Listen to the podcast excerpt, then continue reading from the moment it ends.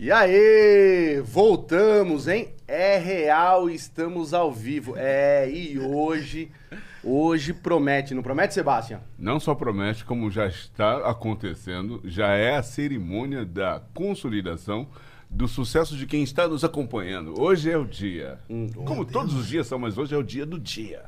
Hoje é o dia do Ele dia. poeti, ele é um Não, grande é, não é um poeta. poeteiro. Poeteiro, poeteiro. Poeteiro. Poetista, Não, poetista. vou falar pra você, olha a estica também que você veio hoje aqui. Ah, Não, fala. isso que eu não sabia que você ia me, me Ó, arranjar um Chivas 15. os Chivas 15, amigão. É pra poucos, ó. Posso cara- Era pra falar? eu estar assim, igual o Sebastião, mano. Ó, a ordem que eu tenho é o seguinte. A ordem que eu tenho que vem lá, ó, vem lá. Sabe lá do, do pai, né? Sabe do pai, assim? Sei, vem, sei. vem lá de cima pra mim. Fala assim, Chivas 15 é pra poucos. É pra poucos, cara. Obrigado. É, é a ordem que eu tenho. Sensacional. Entendeu? E eu tô sentindo que eu tô em dívida com você com alguma coisa. Ah, você mas tá- a gente vai conversar sobre isso. A gente vai. a gente- Ao vivo, ao vivo? Ao vivo, Mas ao vivo. Treta ao vivo. Ao vivo, a Dá- gente vai. dá audiência, dá audiência. Dá manda audiência. Meu, é bom, é Já vai bom. ver os cortes amanhã. E aí, você, irmão? Entrevistado é cobrado ao vivo em podcast. Mais perto aqui, ó. E aí, como é que você tá? Cara, pra mim é uma honra estar aqui com vocês, estar do lado desse monstro aqui, né? Tamo junto, Pô, Pitão. Minha produção já tá reclamando aqui. Eu falei que era pra ir de social, que o Pete ia social. Eu falei, não, o Pete não vai aparecer de social nunca lá. Não, ele, ele, ele sempre tá com Né? essa coisinha no pescoço. Mano, eu posso falar? Eu não sei. É, a minha- sempre. É, é a, é a marca dele. Pra eu não esquecer a máscara, eu ando com coisas que eu posso colocar na cara e fingir que eu tô me protegendo, basicamente. isso. E amanhã já vou ser cancelado. então. já comecei, já comecei Já bem. É um programa esse, olha, você vai Da ver. família brasileira. Família brasileira. O cara fez dois reais. Dois Pete reais. Money recusa-se a usar máscara. É, é, um bom, uma boa thumb já. O Pit Ô, Money não dois usa real o máscara. podcast, do segundo agora ele já é cancelado, ele não volta Ferrou, mais. ferrou. Foda-se. Pô, E aí, você? Eu tô aqui num momento Como é- especial, diga-me. Como é que você tá hoje aí? Olha, eu estou aqui é, em homenagem a esse momento, a esse dia. Um- Hum. uma roupa que possa compartilhar com o público que gosta de coisas que representem bom estilo, boa estirpa, boa vibração. Um bom, que- um bom corte, um bom, um bom corte. corte, um bom corte. corte. Porque nós estamos falando, sobretudo, de prosperidade, educação financeira, abundância, coisas que todos nós sonhamos e nem sempre avançamos nesse caminho porque a gente acaba, eh, por alguma razão, não tendo grandes mestres para nos dar o a dica. Exatamente isso. E Caralho, ele apontou pra mim, tinha que ter apontado pro, Não, apontado eu, pro eu- Brito. eu- né? eu- eu falei grandes mestres. Esse cara que é o mestre grandes aqui, mestres. né, meu? Mas o Brito é uma pessoa tão singular, tão atípica, que nós temos que, quando falar dele, quando trouxê-lo, quando tra- tra- trazê-lo a esse ambiente eh, de bate-papo, a gente vai fazer isso de uma maneira muito especial. Vamos rufar os tambores. Ah! É. Acabei de fuder o áudio. É, não, você tá, você tá legal, você tá indo bem. Mano, Eu comecei bem, 10 né? minutos de programa, a gente já encerra essa Já merda. fiz duas bosta, é isso que eu comecei. Que, que rufe os tambores, pois estamos chegando aqui com a presença dele, do responsável pela nossa presença aqui nesse ambiente. Exatamente isso. O homem que manda prender, manda soltar. Exatamente. E por isso que nós estamos cheios de cerimônias, cheios de alegria, porque assim, é, ele é o grande mentor de tudo isso que está acontecendo no Real Podcast. Estamos aqui para agradecê-lo e dizer que nós estamos abertos para melhorar a cada momento, porque você está botando crédito em nós e no público que está sedento por informações relacionadas à economia, à educação financeira. É? Caralho, que introdução, vamos mano. cima, Caramba. É, não, mas. É, eu tô ficando com medo, assim. Eu, nu- eu nunca participei de podcast. Eu estou lisonjeado e nem sei o que, que significa. Embora eu seja um baita consumidor de podcast, cara, eu sou fissurado. É um negócio que, assim, é, todo tempo livre que eu tenho e, e que não, não é muito tempo Aham. livre diante a tantas atribuições, mas, cara, é algo que eu gosto demais. Então eu acompanho todos que, que aparecem por aí, é, assisto todos os episódios, então eu gosto muito. Você Mas precisa- nunca participei. Então, assim, e aí eu chego aqui, vocês fazem uma recepção dessa, eu fico mais tímido ainda. Não, velho, relaxa, porque Não, você. relaxa, deixa 10 Toma pau aí, você já pega até amendoim. Deixa Toma 10 aí. Ó, e antes, quero sempre agradecer vocês aí do outro lado, que que tá dando essa força pra gente. Cada dia mais a gente tá crescendo. Então, só agradeço aí do outro lado, você que tá aí assistindo esse nosso programa de hoje. Quero agradecer sempre aos canais de cortes, os nossos parceiros, que sem eles também a gente não conseguia chegar onde a gente está chegando. Então você aí que tem um canal de corte, que quer ser parceiro nosso, entre em contato aqui comigo no meu Instagram, Alan Mangerona Oficial, ou entre em contato no Instagram do Real Podcast Oficial. E a gente vai passar as regras para você e depois eu falo aqui o seu canal, falo o seu nome aqui e você vira um parceiro nosso, tá bom? Quero também sempre agradecer e é que eu falo todo dia para você, você aí do outro lado que quer aprender a investir ou que tá todo enrolado nas suas finanças, aí você fala para mim, putz, tá falando comigo, sou eu mesmo. Então, aí você fala assim, como é que eu faço, Alan? Como me ajuda aí? Então eu falo todo dia para você, você que quer aprender a investir, você que tá com a vida enrolada, LTW Consult. Entra lá no Instagram deles, LTW Consult. E hoje, excepcionalmente hoje, quando você entrar lá, a gente mandava sempre um consultor brabo. Hoje você já fala com o Brito. Hoje já, a gente vai fazer tudo real time hoje. Então hoje a gente vai falar com o Brito. Então você que quer, quer aprender a investir, entra lá. Entra também no, no site deles, www.ltwconsult.com.br e você vai encontrar uma aba ali, Planejador de Sonhos. Aí você fala, o que, que é essa aba, Alan? Essa aba é 10 perguntinhas rapidinho que você vai preencher ali e já sai um relatório para você que quer aprender a investir ou que tá com as suas finanças todas enroladas. E aí você fala assim, isso custa quanto? Nada de graça. Se você quiser pegar esse relatório e levar para outro lugar, assim, você não pagou nada. Mas eu vou falar uma coisa para você. Se você pegar esse relatório e levar para outro lugar, eu tenho certeza absoluta que você não vai ter o atendimento e a eficiência que tem a LTW.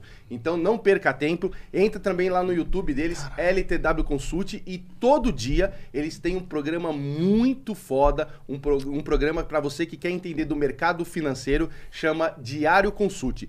Todo dia, meio-dia, no canal lá do YouTube, na LTW Consult. Valeu, obrigado, LTW Consult. Mas tem um detalhe que eu não posso abdicar. É que se você realmente quer modificar o seu cenário financeiro e tem sempre essa... Será que o que o Alan está falando é correto? Hoje nós temos o cara aqui. O O homem homem tá aí. que o homem que protagonizou o LTW, o que pensou, sonhou e promoveu a qualidade de vida para muitas pessoas que já estão se beneficiando disso. Meu, você contratou duas garotas propagandas muito boas, cara. Você acha, E elas, querido? E elas nem têm que ler teleprompter. né? Olha, elas tavam- você não sabe, a Madonna já vem aí, toda vestida paramentada. Meu Deus. Ai, e ela vem para poder falar da LTW e de muitas coisas malucas. Ó, Depois E- dessa e- propaganda, eu só tô vendo que esse Media Kit vai aumentar. Vai, mano. Né?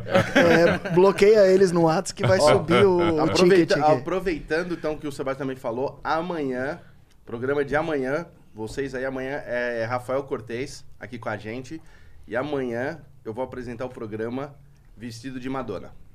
Então, Bateu 5 mil? ba- passou, né? Pô, faz tempo. passou mais tempo, né, mano? Já tá 10 vezes mais quase ali. O, então assim, fiz, fiz a promessa com vocês, vocês cumpriram a promessa. A gente passou do- de 5 mil faz tempo, que era o, o acordo. Então amanhã, no programa de amanhã, eu venho fazer de Madonna. Ó, obrigado vocês da internet. Eu amo muito. Era para ter vocês. vindo Jesus no lugar do Rafael Cortez, porque aí ele ia ter o selinho, aquelas Ia coisas ter. Não, mas vai ter. Sabe? Mas É a questão dele beber um pouquinho mais que vem, que sai. Então, gente, hoje a gente vai bater um papo aqui com o Brito da LTW e nós vamos também falar com ele aqui, ó, o Lucas Pitt da Inside. Ele que também, eu preciso falar pra vocês aqui, tá me devendo umas coisas, a gente já vai conversar aqui no ar. Devendo Eu umas coisas. É, eu sempre- Tá parecendo um agiota. É, mano. exatamente, exatamente assim. Trabalho assim, Pod- trabalho... Podcast de agiotagem. É, Então, você tem podcast de tudo. Tem, tem de putaria, tem de não sei o que lá. Ah, a gente tem que ter um de agiotagem. Falar, meu, Vamos, vamos falar de finan- é, é, finanças, só que da sua, né? Já, já, já entendi o que, que, que, vai Fala de acontecer. finanças doadas. É, né? do Alan. é. Cara, eu queria. Eu vou fazer assim, ó. Eu queria passar rapidamente só no, no que vocês fazem, porque eu queria, eu queria no programa de hoje que eu trouxe vocês aqui, que a gente batesse um papo assim, de vocês. De como se a gente estivesse na nossa casa conversando com, assim. Então, assim, queria que rapidamente pro pessoal que tá assistindo, assim, você passasse um pouquinho é, por cima, assim, o que é Insight e você da LTW. Tá. É, a Inside é uma casa de análise, então a gente, é, a gente acompanha as empresas que estão listadas em bolsa, os fundos imobiliários, tudo que é negociado em bolsa, a gente acompanha e a gente dá recomendações do tipo, investe nisso aqui, não invista nisso daqui, isso daqui deveria valer tanto e tá precificado a tanto. A gente é uma research, se a gente fala, Research. fala- research. É, a gente É. fala, mas é uma casa de análise. Uma é casa de análise. É, a gente fala research para cobrar um pouco mais Aham. caro. Exatamente. É pra dificultar. O pessoal do mercado financeiro ele só fala Ah, coisa gente, em inglês, é- é assim, uma- só pra ficar mais caro. Sim. Mas no final. Yeah, yeah. É, E, Oh. e cara, é, a gente a gente cuida é, do cara depois que ele já se deslascou, que aí eu acho que é onde o Brito atua melhor ali. Então ele atua no cara que tá um pouco mais lascado, que tá endividado e tal. E a hora que o cara chega num tipo, ah, eu consigo aportar tanto por mês, eu consigo investir tanto por mês. Tá bom, eu quero investir. Onde? Em Bolsa de Valores? Sim. Aí a gente fez essa parceria pro cara. Isso. E cai- Quando é que surgiu essa parceria? Qual o momento que ah, não, não, foi o, Alan que fez essa, Ah. É essa isso que ele parceria. tá cobrando. É, né, isso que ele tá tentando falar 15 minutos. Você só me ferra, Sebastião. Você é sócio dele, né? Vocês combi... É um complozinho isso aqui, É, Britão. E bom que já tá no YouTube. Já, Se precisar um processo, já, Já tá fica, já tá ali. já tá então, assim, do- assiste aqui ó, no, no, no 8 minutos. O que, que Amanhã ele vai fala. aparecer, o número de Lucas Pitt mudou. É, e, putz, a gente, a gente cuida do, do, do cara na última etapa. Na última não, na penúltima etapa, que é o cara se educar, então entender Uhum. o que, que é uma ação, o que, que é um fundo imobiliário. é, e a gente tem carteiras recomendadas pro cara saber onde investir. Então, por isso que a gente fala. Sempre que a gente fala em, é, na LTW, eu- e aqui eu tô falando pela Inside, então espero não falar tanta bosta. é, porque a gente tem analistas muito fodas lá na Inside. É um time de análise muito bom. A gente tá com 20 pessoas lá que ficam fazendo análise e lendo o balanço patrimonial, lendo DRE. Assim, contratamos um bando de nerd maluco da cabeça. E a gente fala da LTW como, da LTW como uma parceira justamente porque é, é uma parceria. Eu acho que as coisas têm uma. é, Rolou uma sinergia Uma muito fera, né? porque Uhum. é, a gente não vai. Não é da proposta da, da nossa empresa pegar o cara que tá endividado ou o cara que tá. Como deslascar o cara. Uhum. Que nunca abriu contra a Que nunca abriu- é. não, não entende o que é B3, o que é nada. Aham, essa parte bem inicial, ali, trabalho de base, a gente viu que a LTW faz muito bem. E essa parte do tipo, o cara quer investir, ele tá com o dinheiro lá na conta, corretor, é, conta aberta na corretora, onde que eu vou investir? Aí a gente percebeu que a Inside consegue ajudar o cara.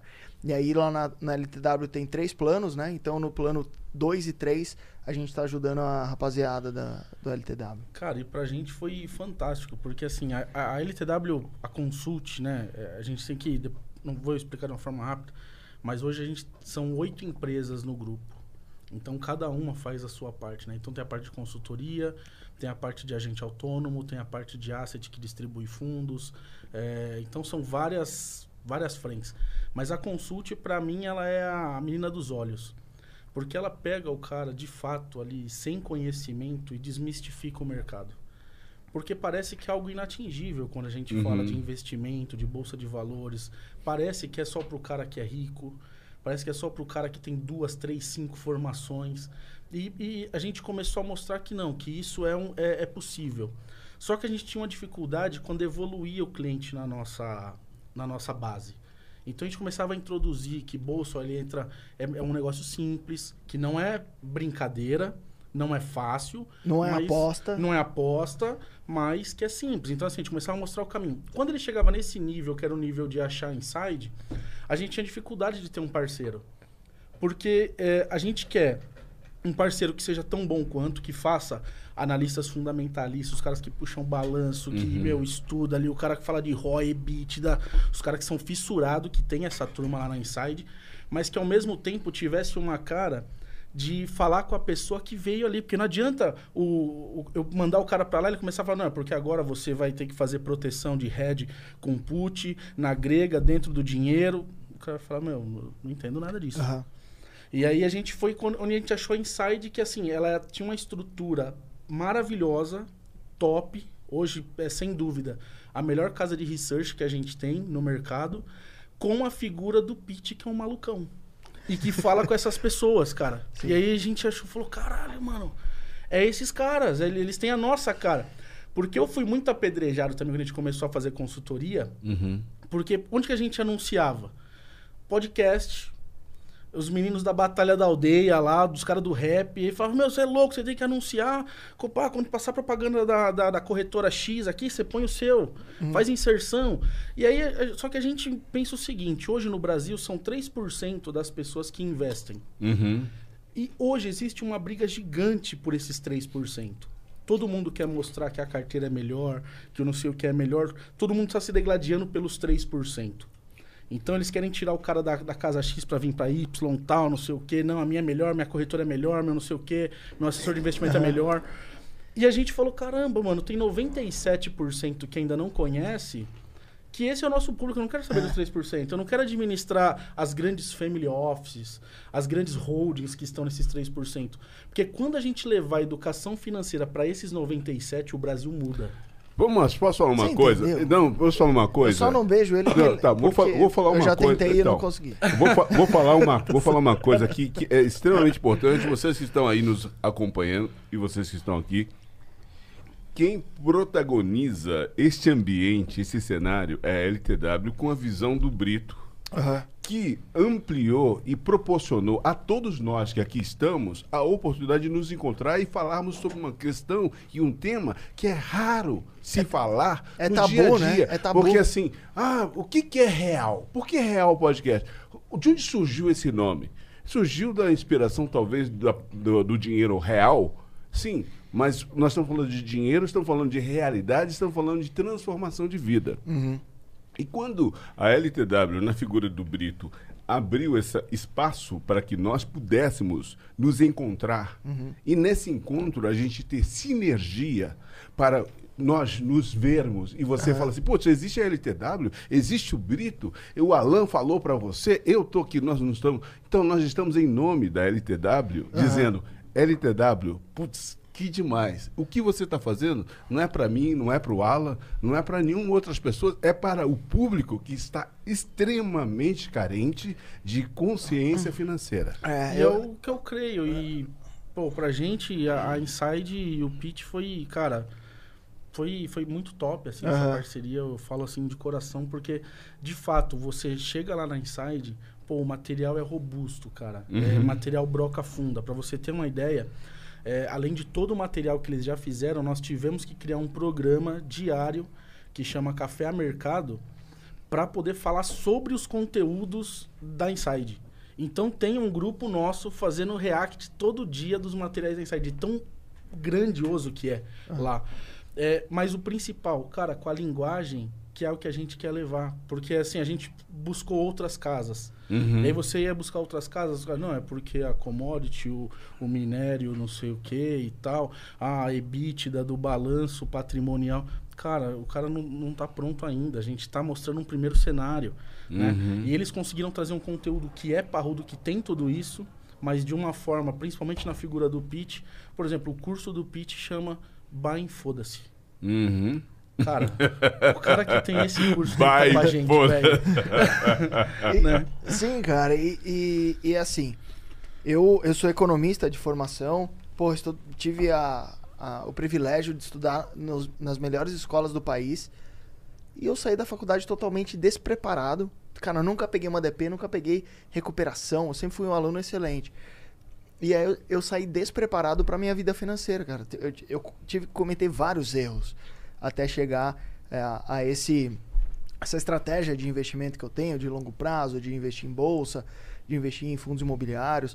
Então assim, eu penso, porra, se eu tive o privilégio de estudar nas melhores é, instituições do país, se eu sempre fui meio nerd, se eu fiz economia e se quando eu, depois que eu peguei uma diploma de economia eu não estava preparado é, pro- nem para o mercado, nem para minha própria vida pesso- é, financeira pessoal, Imagina imagina a galera que não teve o- a, a sorte que eu tive, saca? Então, é, eu acho que a gente na Insight tem um senso de propósito muito grande, só que a gente não conseguia ajudar esse cara que estava muito lascado. Uhum. Porque a gente tem analistas que analisam empresas e fundos imobiliários, é, uma galera também extremamente nerd, mas, putz, como é que faz para uma empresa, vou fazer uma associação muito tosca aqui, como que faz para uma empresa tipo a LTW é, preencher uma lacuna que a Nath Arcuri preenche, por, por exemplo? Educação financeira meio que básica de consultoria, tipo como você sai da dívida, como você rearranja os seus gastos para se desla... ela fala desfuder, né? para se deslascar, para se desfuder. E cara, aqui é uma empresa que faz, né? Você não depende de uma pessoa específica, tipo a Nath Arcuri, os consultores lá. Quantos consultores você tem? É gigante aquele Tem 200 consultores. 200 consultores. É top, velho. Mas É, 200 é assim- consultor- consultores para um Brasil de 215 Sim, não, é, a, a milhões. nossa ideia é chegar a mil consultores. É claro que assim, não é o consultor, embora ele tenha um treinamento Uhum. constante lá, não é ele que vai opinar sobre a vida do cliente e tal. A gente tem uma mesa, e aí é onde eu falo que ali está o meu maior patrimônio. Meu maior patrimônio dentro da empresa são as pessoas. Uhum. São os meus consultores que estão preparados, sendo treinados para fazer o contato com o cliente. Mas eu tenho uma mesa ali de quase 20 analistas, que são analistas gerenciados por um líder que é um CFP, que é um, um life planner, um planejador de vida. Ele é, ele é autorizado pela CVM para planejar a vida. Uhum. Então, meu consultor é o caminho. Para não ficar é, 10 mil clientes ligando para esses 20, existem os consultores que fazem o elo. Então, assim, é, é muito bacana, cara, o trabalho que a gente faz, porque, por exemplo, a gente estava cansado de ver o suitability do banco. Uhum. Hoje, para você abrir uma conta no banco, na corretora, fazer qualquer coisa para investir, você tem que responder algumas perguntas de investimento que vai classificar o seu perfil, se você é conservador, moderado ou arrojado. E as perguntas são aquelas e aquilo vai determinar o que você pode ou não investir no mercado. Então a gente criou o planejador que ele tem o suitability, que é a regulamentação, só que ele tem ali mais 10, 15 perguntas que são de cunho pessoal. Que é ali onde a gente vai, os nossos life planners vão entender e montar um plano para o cliente, que é esse plano que a gente entrega e que o Alan brinca, que se ele quiser pegar ali e fechar na Empíricos, por exemplo, o investimento dele, ele vai. Porque a gente deu de graça, mas... é, e isso a gente não abre mão. O Suitability, por exemplo, ele é um algoritmo. Dependendo das perguntas, você vai ser classificado... De, da- de- é, Das desculpa. respostas. Das respostas, você vai ser classificado como conservador, moderado ou, ou agressivo, Arrojado, né? arrojado. É, as nossas perguntas do planejador não tem robô. Isso foi algo que a gente não abriu mão. Tanto que a gente começou respondendo em duas horas para os clientes, o planejador. Hoje ele demora 24 horas. Porque aumentou a demanda. Então, assim, e aí, abre, então vamos pôr um robozinho aqui. Não, não quero. O nosso analista tem que pegar, olhar, entender quem é a pessoa, a história da pessoa, o momento de vida, com quem mora, onde mora, se é aluguel, se tem cachorro, se, tem, se trabalha, se trabalha. E a partir dali montar um planejamento. Então isso é, é muito bacana. E a gente não abre mão. É uma exclusividade com um custo muito baixo, né, cara? Sim. Tipo, O- antes não tinha isso. O cara que era muito rico tinha. Sim. É. O, o pobre, ele, ele ficava lascado a vida inteira justamente porque não tinha ninguém pra dar um chacoalhão nele e mas, falar, mas- mano. Mas, sabe o que eu vou dizer? Que o Alan sempre fala, é de graça e tal. Mas quando a pessoa sabe que ela recebeu aquela eh, eh, informação, aquela estrutura, e ela pode ir para qualquer lugar, aquela mesma estrutura, ela pode até ir. Mas depois ela vai botar a mão na consciência e falar, caceta. Os caras olharam para mim como um ser humano, olharam para mim sim. e eles se reconheceram a mim. Eu acho que o mínimo que eu posso fazer é ser fiel à base que me estruturou. Aham. São valores. A gente tem um carinho muito grande, assim, quando você pega o Rafa, que é o Uhum. nosso diretor que cuida dessa equipe de life planners, né? Desenvolvimento ali de planejamento. Cara, é, é um carinho muito especial em cada cliente. Tipo, tem cliente assim que tá, chega muito devastado, sabe? E aí ele às vezes vem comentar comigo sobre um caso, fala, pô, Brito, e financeiramente, quando você pega isso em torno da empresa, é um cliente que ele vai começar a te dar um retorno para utilizar produtos bancários, produtos de investimento daqui dois, três anos, se a gente organizar a vida financeira dele a partir de agora, do zero. Então, assim, é, é o cara que não tem receita para a empresa. E isso foi difícil pra caramba pra gente co- conseguir montar esse modelo, porque é um modelo que a gente está apostando no futuro. Uhum. E graças a Deus a gente conseguiu equilibrar e chegar num ponto comum que hoje a gente pode fazer isso.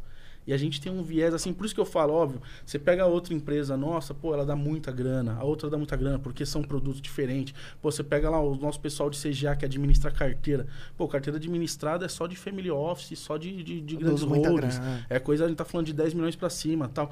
Então, isso legal. Pô, só que a menina dos olhos, o negócio que brilha, que pulsa o nosso coração, que deixa a gente vivo todo dia, é pegar o cara que chegou ali e falou, meu, eu quero ajuda. É isso, cara. E a gente ir pra cima É e... muito Viu o que ele louco. falou? Hã? O pessoal só que trabalha de 10 milhões pra cima. Então você tá em. Você tá em... Passa a maquininha aí. Sacou um Infinity ali. Cara, esse bagulho de, de pensar em pessoas e não em números, né? Porque a internet ela acaba dissimulando ali, né, via números e via algoritmos, é, o que que tá por trás daquela porra toda. E sempre tem uma pessoa por trás. Então, até falei isso num, num podcast que eu fui semana passada. Tipo, mano, se eu for cancelado, sei lá, falei uma bosta aqui, que é bem típico. É, falei uma bosta, me cancelaram. Se amanhã eu tiver, tipo, 10 seguidores, mano, eu, eu tenho a, a, a vantagem, o, a benção de poder ajudar 10 pessoas, cara. An- Antes da internet isso não existia. Então, óbvio, hoje a gente tem um poder de escalar muito legal. Mas quando você trata cada número com uma pessoa, você para com essas.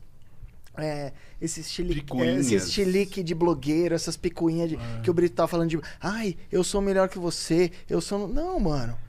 Tá todo, é o que ele falou, tem 3% relativamente bem resolvido e 97% sentando no pepino.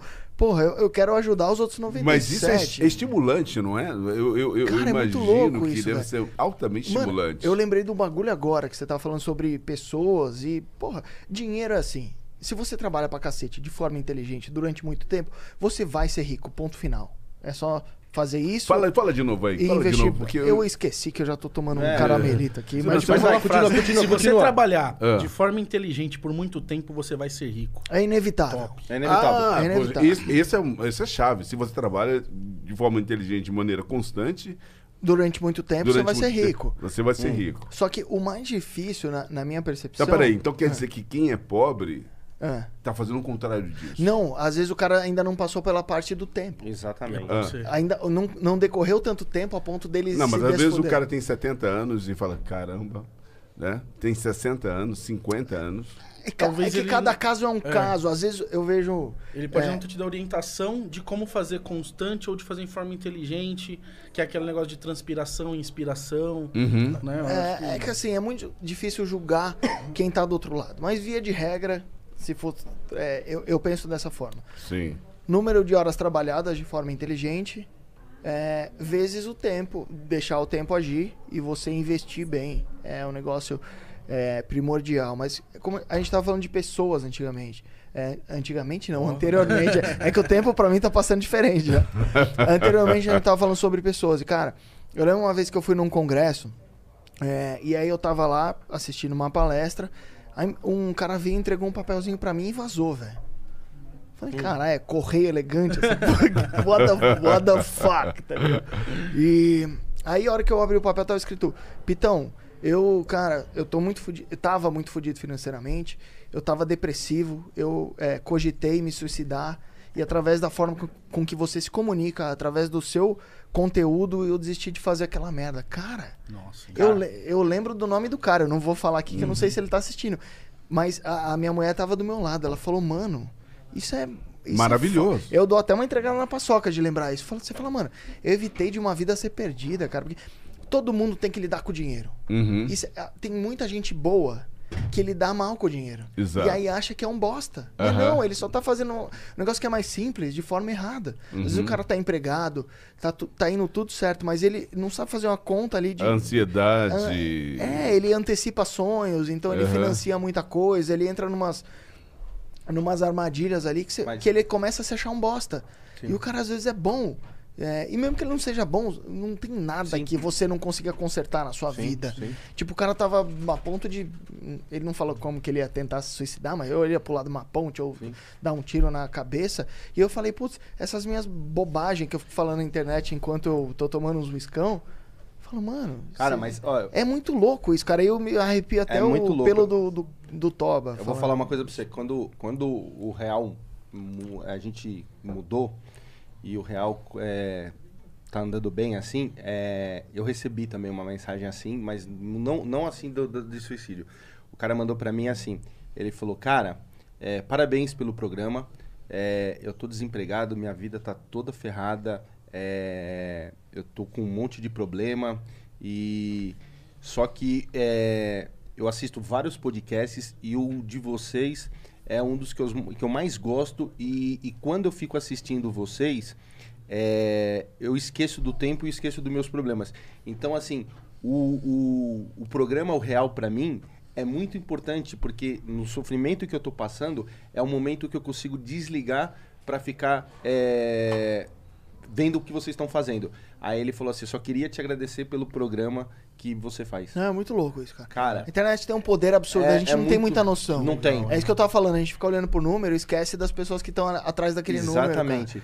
E quando você para, quando você tem uns feedbacks desse, É, é, não. sinistro, cara. Porque às vezes até a gente que tá. A gente do lado de cá tá zoado, porque a gente é pessoa Sim, também. humano, né? É, todo mundo acha que o criador de conteúdo é tipo É, o um, de- um deus, É. um Robocop. E, mano, às vezes a gente tá zoado. E aí chegam uns feedbacks que você fala.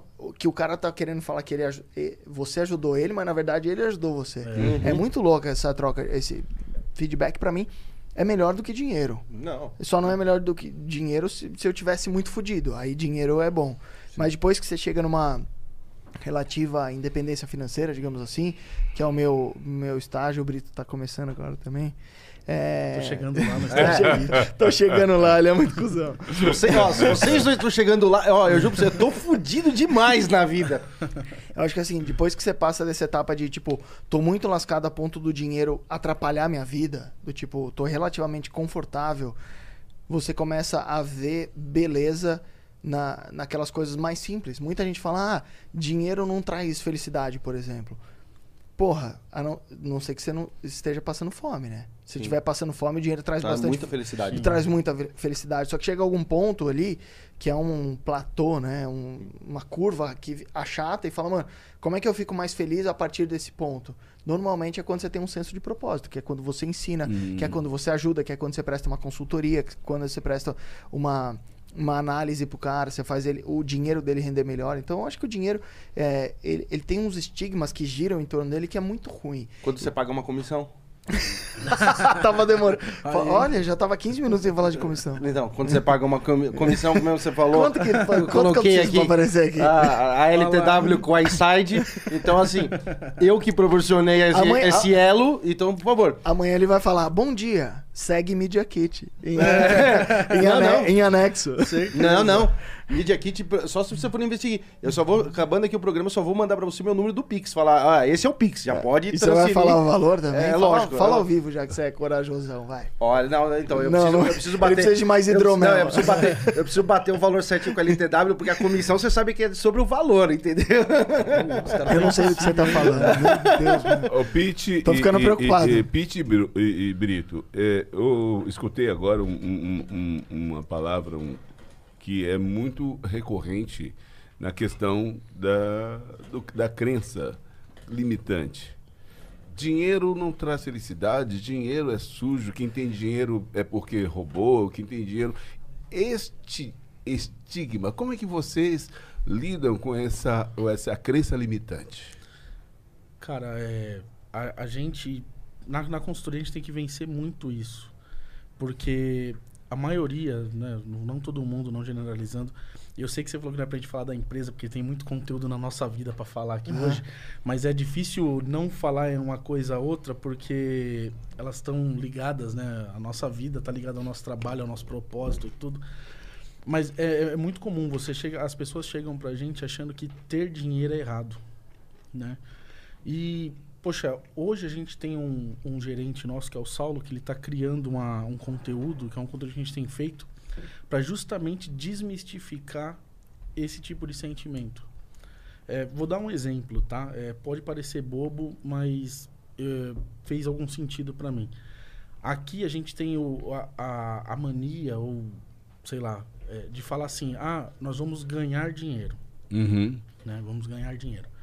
Lá nos Estados Unidos, por exemplo, eles não falam que vão ganhar dinheiro, eles falam que vão fazer dinheiro. Make money. Make money. Porque na mentalidade deles, o dinheiro não é algo finito que se eu ganho, alguém perde, ou se eu tiro, o bolo diminui. Você cria de. É, eles têm uma referência que dinheiro é é infinito, então eu vou Sim. fazer. Uhum. E ele faz independente. Eu posso fazer, o outro vai fazer também, todo mundo vai fazer. Quando a gente tem esse pensamento de vou ganhar, o ganhar é sempre assim: é um bolo, se eu tirei uma fatia. Um alguém rouba-monte. Alguém- fatia, alguém rouba-monte. perdeu. Se eu tirei, alguém perdeu.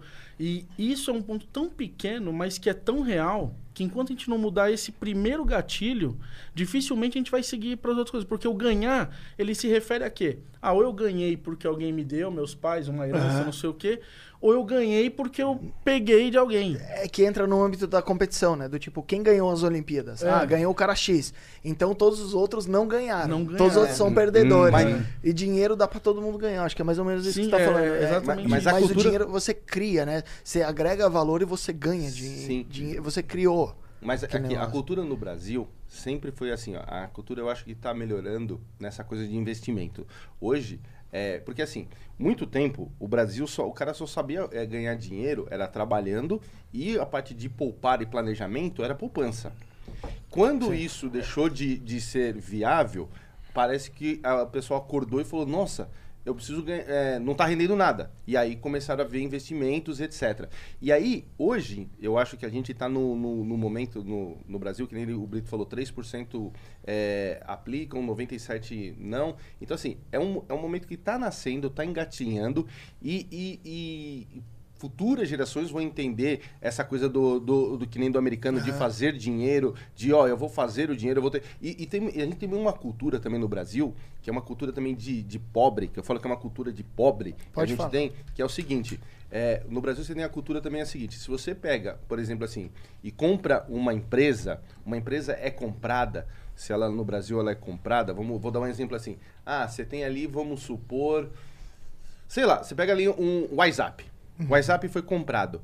A, a- a mentalidade, quando sai no mercado, a- a- o pessoal que, assim, no Brasil, você abre ali uma página da UOL, é, tipo, compra, não sei quem, é, fundo, compra o WhatsApp e tal, é, a pessoa, o pessoal olha e fala assim, ai, mas por que vendeu? Acho que a empresa quebrou. Eles, assim, tem uma mentalidade de pobre. O tipo, Brasil- tem um vendido do outro lado. É, né? não, fala assim, mano, o cara olha, vendeu, o cara mas quebrou. ele não é um vendido. Não, é, um exatamente. O, ca- o pessoal, o pessoal, assim, quando você fala assim, ai, comprou, vendeu, ai, hoje foi. Aí você parece assim, a primeiro momento, assim, do pensamento brasileiro, ele fala assim, ai, é. Nossa, o cara quebrou e teve que vender. É, não é, é. que te- o cara quebrou. O, meu, o cara fez uma empresa.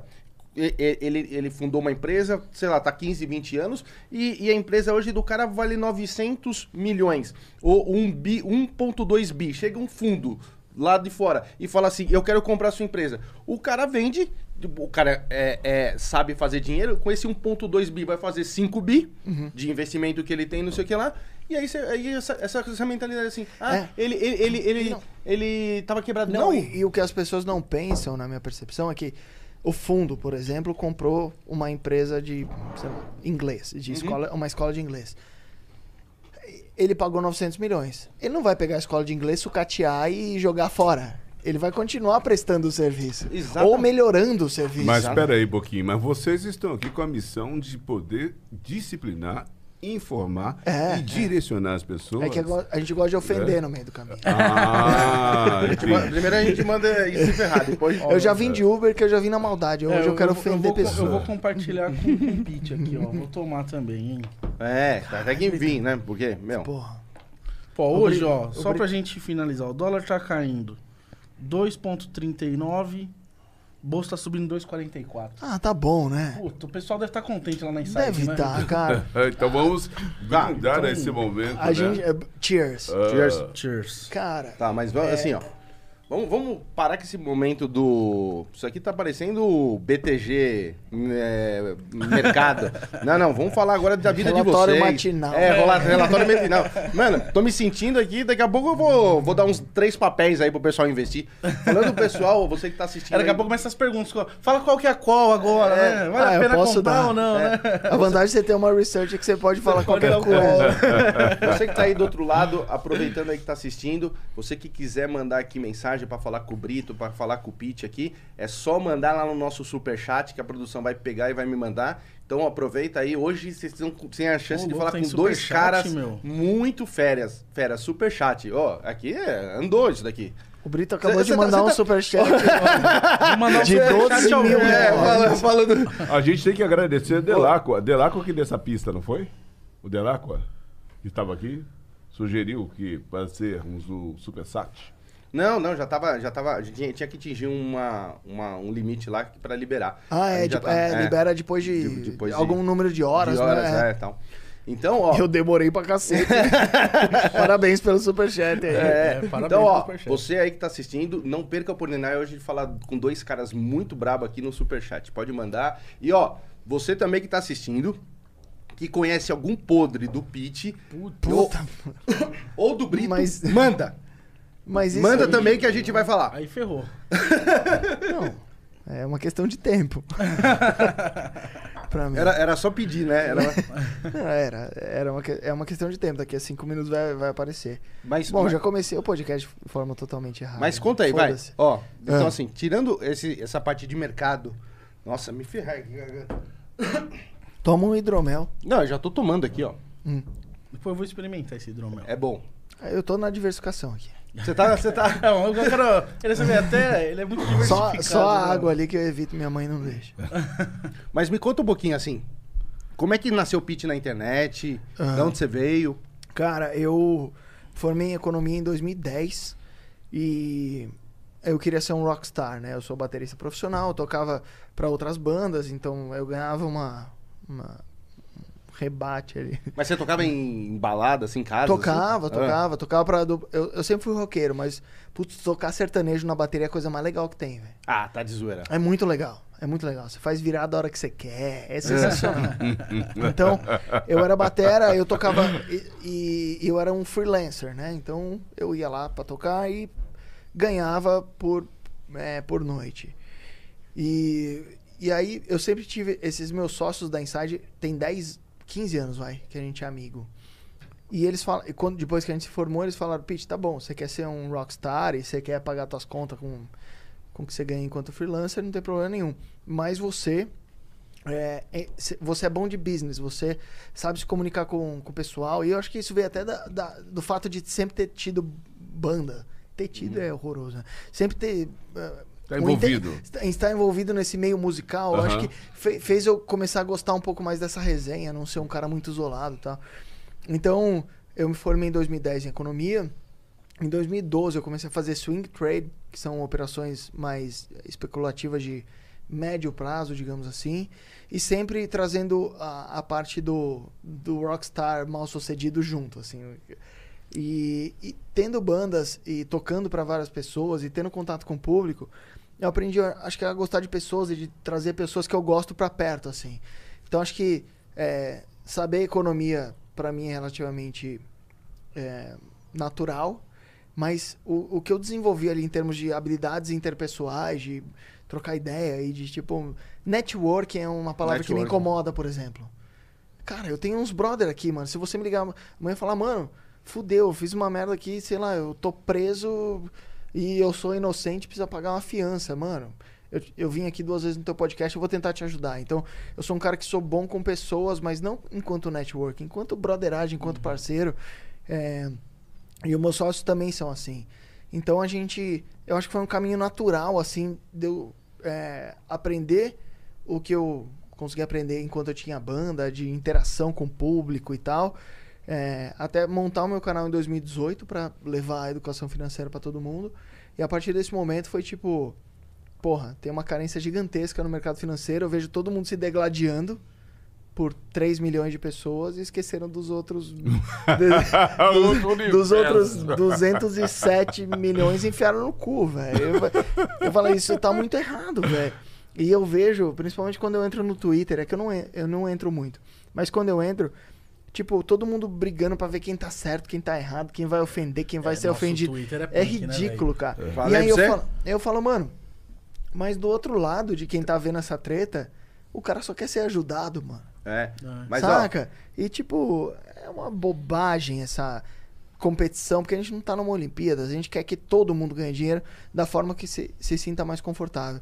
Então, a me- o meu, eu acho que o, o meu grande, é, minha grande eureka ali, onde eu percebi qual que era o meu propósito de vida, é tipo, tá todo mundo lascado, eu tenho conhecimento na minha cabeça, só falta eu ter público.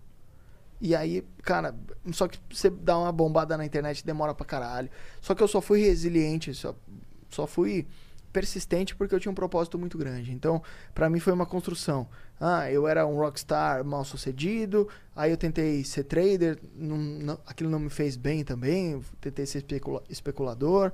É, e foi um caminho natural de quem quer ajudar o outro, cara. Porque no fim das contas, no, no, no fim do, do funil ali sempre tem uma pessoa. Uhum. Né? Muitas pessoas falam, ah, a minha empresa presta serviço para outras, empre pra outras empresas. Tipo a LTW. A LTW consome a Inside.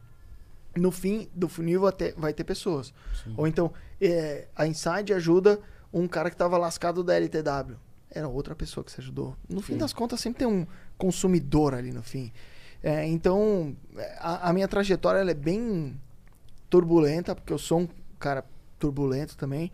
Não é linear. E eu acho que se assemelha muito à bolsa, assim. Do tipo, às vezes você dá umas porradas, às vezes você cai pra caralho e melhora. Então, a, a minha história é, é relativamente diferente. E hoje, assim. hoje você escuta o que em casa? Quando você tá de boa assim, o que, que você. De, de música, você diz? É. Cara, eu tô escutando Led Zeppelin pra caralho. Led Zeppelin é bom, hein? Zeppelin, Led Zeppelin é bom e é complexo. É. Então você precisa de um pouco de conhecimento pra ouvir aquela porra assim. Quando eu era mais moleque, eu gostava de ouvir coisas que eu gosto até hoje, mas que eram mais óbvias. Tipo Green Day, Foo Fighters, Uhum. Blink Uhum. 182, Offspring. é, Offspring. Nossa, Aham. Offspring, hein? mano. Offspring Ó. você põe no carro, você fala, mano. Mano, você você eu vou- acelera, você eu vou- acelera. Eu vou comprar uma bazuca É. e a minha vida é um GTA, foda-se. É, pô.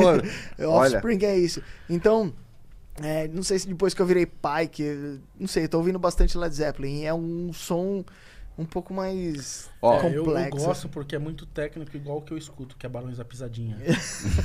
Excelente, você- o Brito, é- mano, o Brito é excelente, mano. Cê- ó, gente, cê- cê- esse cara, você pensa assim, você fala, nossa, mano, o cara deve estar escutando. Quando você vai ver, o cara tá no Barão da Pisadinha e, e aí ele tem mais três que eu nunca vi. Que ele fala assim, é, é o o Zé do Arcodeon. Eu falo, Brito, da onde que é isso? Não, olha aqui, bom pra caramba. Mas é gosto, mano. Música não é competição, cara. Eu fui músico e muita gente pergunta: Ah, Pete, qual que é a, a banda que você mais gosta? Qual que é a, o melhor músico? Mano, não existe, não é Não. Olimpíadas essa porra. Né? É o melhor Cara, pra ser pro seu momento. Pelo menos eu, eu, eu penso assim. Também acho. Ó, É. eu, gosto, eu gosto muito de Led Zeppelin, eu gosto de Guns, eu gosto de Nirvana, eu gosto. Eu, eu gosto de Metallica, mas um pouquinho menos, assim, do que, do que, do que esses. E, e, cara, eu tenho, assim, isso eu gosto, escuto. Ah, e CDC. CDC também é muito AC/DC. bom pra Hoje caramba. acabou de morrer o baterista do Rolling É, Stones. dos você Rolling? Stones, Tipo, eu vi. Charlie Watts. 80 anos, né, tal. É. É, eu vi. E, e, e, ao mesmo tempo também, cara, é muito louco que eu adquiri. Eu, mas assim, o meu forte, meu forte mesmo, assim, de falar assim, eu tenho isso no meu carro, mas o meu forte, que eu, da onde eu cresci e o que eu gosto, é eletrônico. Sempre gostei de música. Meu, eu adoro, adoro eletrônico. Eletrônico, mano. Eu, eu viajo no eletrônico, eu acho demais. É, Você é da época do DJ Patife, DJ Mark ou não? sou, sou dessa época, sou dessa Cabral, época. né? Ca- Nossa, não, né? Vocês Mas- já ficaram muito doidos nessa vida, né? Cara, ô, cara, eu peguei tinha- essa referência. Tinha, tinha uma, tinha uma balada em São Paulo, olha, olha como era louco as baladas em São Paulo. Assim, antigamente, porque hoje não tem mais a balada em si. É, é muito louco, mas antigamente em São Paulo tinha uma, tinha uma balada aqui em São Paulo que fala- chamava Oficina Paradiso, na Vila Olímpia. Eu tinha uns 18 anos quando eu comecei a frequentar essa balada. Cara, era uma balada muito. Então, assim, o nome dela era Oficina porque ela era toda em, em- no tema de oficina. Então, as bancadas era pneu, assim, era como, se eu estivesse dentro de um, de, um, de um box de Fórmula 1. Aham. Muito louco. O, o bar era um caminhão da Coca-Cola, adaptado com prateleira para bar. Olha que louco. E na frente, na- aí tinha a pista, e lá na frente, assim, ele era patrocinado pela Mercedes. E são, então sempre tinha duas Mercedes, assim, in- inclinadas, assim, pra, pra cair assim, na pista, que, que era a, a Mercedes do momento. Cara, eu frequentei oficina, acho que uns quatro anos, Oficina Paradiso. Era muito legal, assim. E, então eu cresci no eletrônico, sempre gostei. Mas ao mesmo tempo, eu adquiri sozinho, sozinho, não, não de, de pai, de É, eu nada. também não tive é, isso. assim, um, um som. Eu comecei a gostar de música de um jeito que eu comecei a, se- a escutar música de, das antigas, da- do pessoal mais velho. Aí você fala assim, mas como assim, pessoal mais velho? Aí, meu, eu comecei. É, Elvis eu- Presley do caralho. do Elvis Presley do, cara, do caralho. Aí eu comecei a, a escutar Frank Sinatra. Porra. Aí depois eu fui, eu fui pra Aretha Franklin. meu, foi. Meu, é, sabe? É cara, que é coisa pra você ouvir em casa, né? em casa. Não, não, sim. mas- Você sai de casa, você quer perdição. É, Sim. Por isso fala, que eu falo que assim, a música acho que é muito do momento. Então, Sim. por exemplo, eu tô no caso, eu quero ouvir um rap, um funk, não sei o quê. Eu escuto. Às vezes eu escuto uma música mais clássica também. Por Você é exemplo, amigo do Netinho, né, mano? Eu esse Pagodão. Eu, eu Esses gosto de mano. pagode pra caramba. Agora, agora, eu fiquei curioso É. pra saber, eu imagino que todo mundo em casa também, pra saber um pouco de você, Brito. Como é que é isso? É, Como você que falou pouco, mano. É, Tá, você também fala três horas toda. Ah, só faz- falo aí, mais duas perguntas, você vai falar mais três horas, Só- acabou o programa. lá, Só pra encerrar da música, por exemplo, Fala aí, quando eu tá tô nervoso, eu gosto de ouvir uma playlist que eu tenho de hinos de fogo pentecostal. Uhum. Mano, que Caralho, Como é que é isso? Não, não entendi nem a palavra. É, é, um- é- Tá aqui? são hinos pentecostais. Que é o. Meu, é um negócio louco. Mas qu- quando eu tô bravo, minha mulher já sabe que eu tô ouvindo aquilo, ela já sabe que eu não tô no dia bom. Tipo, não fala comigo. Não fala Você já comigo. bota a playlist. É umas músicas evangélicas, Aham. só que daquelas Com de rock fogo. pesado mesmo, um som. Ah, é, é quase que um forró, sei lá. É mesmo? Mas é o Eu, que me eu ia acalma, perguntar, cara. é tipo um Metallica do... Não, É, não é, não, não. É um negócio, cara, é um, é o que me Aca- acalma. um calmante. É um calmante, velho. Aí eu pô, começo a, a pensar nas ideias lá e É. fico calmo. Mas é um bagulho muito louco. Então, música pra mim, cara, eu, eu escuto de tudo. Eu brinco do Barões da Pisadinha, mas eu gosto de ouvir de tudo. Mas Já escutei rock. é, tive a minha época de roqueiro também, quando, quando adolescente. Pô, de cabelo vermelho. Você teve cabelo comprido? Não, eu tive cabelo vermelho. Eu fui no show Já tive do, também. do Linkin Park aqui no Brasil. Nossa, isso era legal. Foi o primeiro show deles aqui, que foi o Charlie Brown que abriu o show. Pô, o Charlie Brown era. Que top. experiência, cara. É. Cara, eu fui. é, então, assim, tive a minha época de comprar a minha primeira tonante, guitarrinha. Aham. e, é, eu venho de uma família que todo mundo toca instrumentos em casa. Ah, isso é então, legal. assim, meu pai, meus irmãos, todos tocam. Então, eu aprendi também a tocar alguma coisinha. Né? Então, pô, é, é muito ligado à música. A gente gosta bastante. É, e falando isso, eu entrevistei seu irmão, seu irmão veio aqui e seu irmão tá, começou com uma, agora com- tá com uma banda de rap, né? Tá. Meu, esse seu irmão é gente fina. Meu, ó, o irmão dele é o Brito. É, Bri- mais Britinho. novinho, é o Britinho. Britinho. Mas, mano, o Britinho. mesmo jeito de ser, cara. Eu olhei e falei, caralho, mano, você é o Brito. O moleque é gente finíssima, Uhum. finíssima. E, e tá no rap, parei. Agora parece que eles vão fazer um show agora já fora de São Ah, Paulo, né? Os meninos tão brabo. Tão aí, brabo, né? hein? Daqui a pouco vão, vão estourar. Mas, assim, é um tipo de, de som que eu gosto muito. Né, pô, rap. Eu gosto de rap pra caralho, velho. né? Então, eu gosto e meu irmão tá nessa vida, cara. Então, assim, ele vai lançar algum som, pô, ele passa pra eu ouvir. Eu dou, óbvio, eu não tenho é, cultura técnica pra, pra opinar. Mas eu sempre dou meus pitacos como ouvinte, né? Ouvinte, Então, a gente troca bastante ideia, é bem legal, cara. Mas fala aí, Brito, a gente tá curioso. Cara, vamos lá, o Brito, meu. Porra, o Brito tem, tem uma trajetória também um pouco conturbada também, assim, talvez, né? É. Depende de que É, conturbar, né? É. Aquela, aquelas você espera assim, brigas, confusões, polícia. Ah, não, já, já tive briga em escola também. Eu, cara, eu, vim, uma- eu, eu nasci e fui criado em Itaquera. Uhum. Então, diferente do, do que muitos pensam lá que o Brito é boy, porra, a gente É da quebrada, é da, é da quebrada, É. é, da quebrada. Era da quebrada. Da- sou da quebrada, só que assim, era uma quebrada um pouco diferente. A gente morava num prédio em Itaquera, Tá. né? Então, assim, pô, é, tinha tudo que acontecia na rua e tinha o que acontecia dentro do condomínio. E dentro do condomínio, eu dou, eu dou graças a Deus, assim, pela infância que eu tive. De conhecer a rua, assim, já tarde, de não conhecer algumas coisas que poderiam... Tava, tava muito perto de mim e eu não tive acesso. Então, assim, pô... Tipo, ter um- umas cagadas que tava iminente, mas É, você não. Pô, não... Aham. Então, Desviou, desviou por- Desviei Aham. sem, sem querer, assim. Então, assim, pô, eu morava num condomínio com quatro torres, então, assim, pô, tinha muito amigo lá dentro. Então, todo final de semana tinha aniversário de um amigo. Sempre ali naquele É, ambiente então, controlado. é, a gente era nerd, a gente brincava de RPG. Hum. Pô, você já jogou RPG de dado de 20 lados? É só nerd que faz essa Não, porra. tem que ser bem nerd. que é. Essa- essa Então, a gente jogava, tinha dado Uhum. de 20 lados, de 12 lados e tal, a gente jogava RPG lá e tal. Pra você ter uma ideia como que era, é, dentro do condomínio não podia jogar com bola de capotão. Tinha que ser bola de leite. Aí quando a gente ia pra rua, podia jogar com bola de capotão. E aí, por exemplo, o nosso time tinha o Gui, que a gente, o apelido dele era Gui da Beirada. Uhum. Porque era o seguinte, a mãe, ele, ele não podia jogar bola na rua. Então a mãe dele tinha que olhar da janela do prédio e ver ele tinha que estar na calçada ou na beiradinha. Ele era o lateral, o lateral da calçada. E aí a gente ia jogar com os moleques da rua. Os caras, não, é, subir na calçada cobrava lateral. A gente, pra gente tinha que valer calçada por causa do Gui. Então, não, com a gente tem que valer calçada. Então, assim, você imagina que o nosso time ganhava de alguém, velho? A gente jogava com bola de, de leite. O, o o time tinha o Gui da beirada. É. A gente ia pra rua tomava pau de 20 a 0, tá ligado?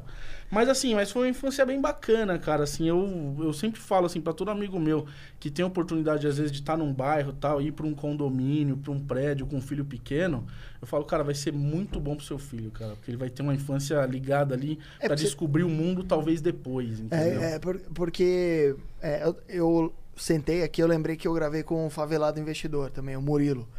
E, e, e eu acho que ele esquivou de muita cagada, ele e o Vinícius, né? Eles são os Uhum, dois sócios. Porque de fato ele é diferente.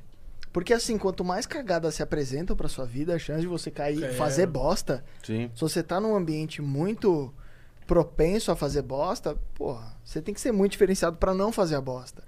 É, mas tem como você manipular ali pra para diminuir a chance a chance de insucesso, digamos assim. E, e eu acho que é por isso que o Murilo explodiu, cara, porque ele, ele nasceu num ambiente totalmente desfavorável e porra, hoje o favelado do investidor deve ter o quê? Uns 600 mil seguidores, alguma coisa assim. É, uns- é, ele foi um cara que nasceu com toda a eminência na frente dele, né? E É, é, tudo que ele podia tudo. fazer de bosta, ele podia fazer, ele, ele escolheu não fazer. É, a é gente, embora tenha, eu falo lá de Itaquera e tal, é, a gente foi, foi um privilegiado. Porque a gente não, não teve contato Aham. com tudo que acontecia. Tipo assim, era normal, a gente ia pra escola, ah, mataram três lá, pô, mataram três, a gente nem sabia que era matar, porque assim, a nossa realidade era diferente ali, Aham. com o pessoal do prédio e tal.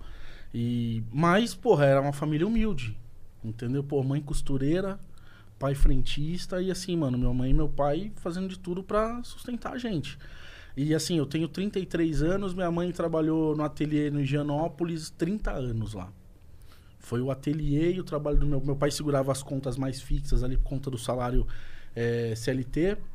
Minha mãe é autônoma, né? Então, assim, ela cobria os outros. Mas assim, pô, minha mãe criou a gente, minha mãe e meu pai. eh, pagou a faculdade do meu irmão, tudo com o dinheiro da costura. Sendo costureira. E eu lembro, assim, uma vez... eh, minha mãe é a única filha mulher de, um, de uma família de seis irmãos, né? Minha avó ficou ruim lá na Bahia, a gente teve que ir pra lá. Aham. E aí, porra, foi todo mundo, pegou a família e falou, vamos pra Bahia pra minha mãe cuidar da minha avó. Isso eu tinha mano, 13 anos, 12 anos. E aí chegou lá, porra, não dava pra costurar. Uma coisa é você fazer uma barra no Higienópolis, que custa Aham. 20 reais. No extremo sul da Bahia, onde não tem asfalto na rua, você vai cobrar quanto uma barra? Do- não- Dois reais. Dois reais, não tinha referência. Então, Aham. minha mãe começou a fazer iogurte, cara. E ali eu lembro que foi meu primeiro trampo. Minha mãe fazia o iogurte, eu colocava no carrinho, eu tinha, estudava à tarde. Você escrevia Danoninho e vendia por, Chambinho, por chambinho. 12. Cara, mas era Por 12 isso, reais. assim, pegava as garrafas, o, o carrinho cabia 14 garrafas.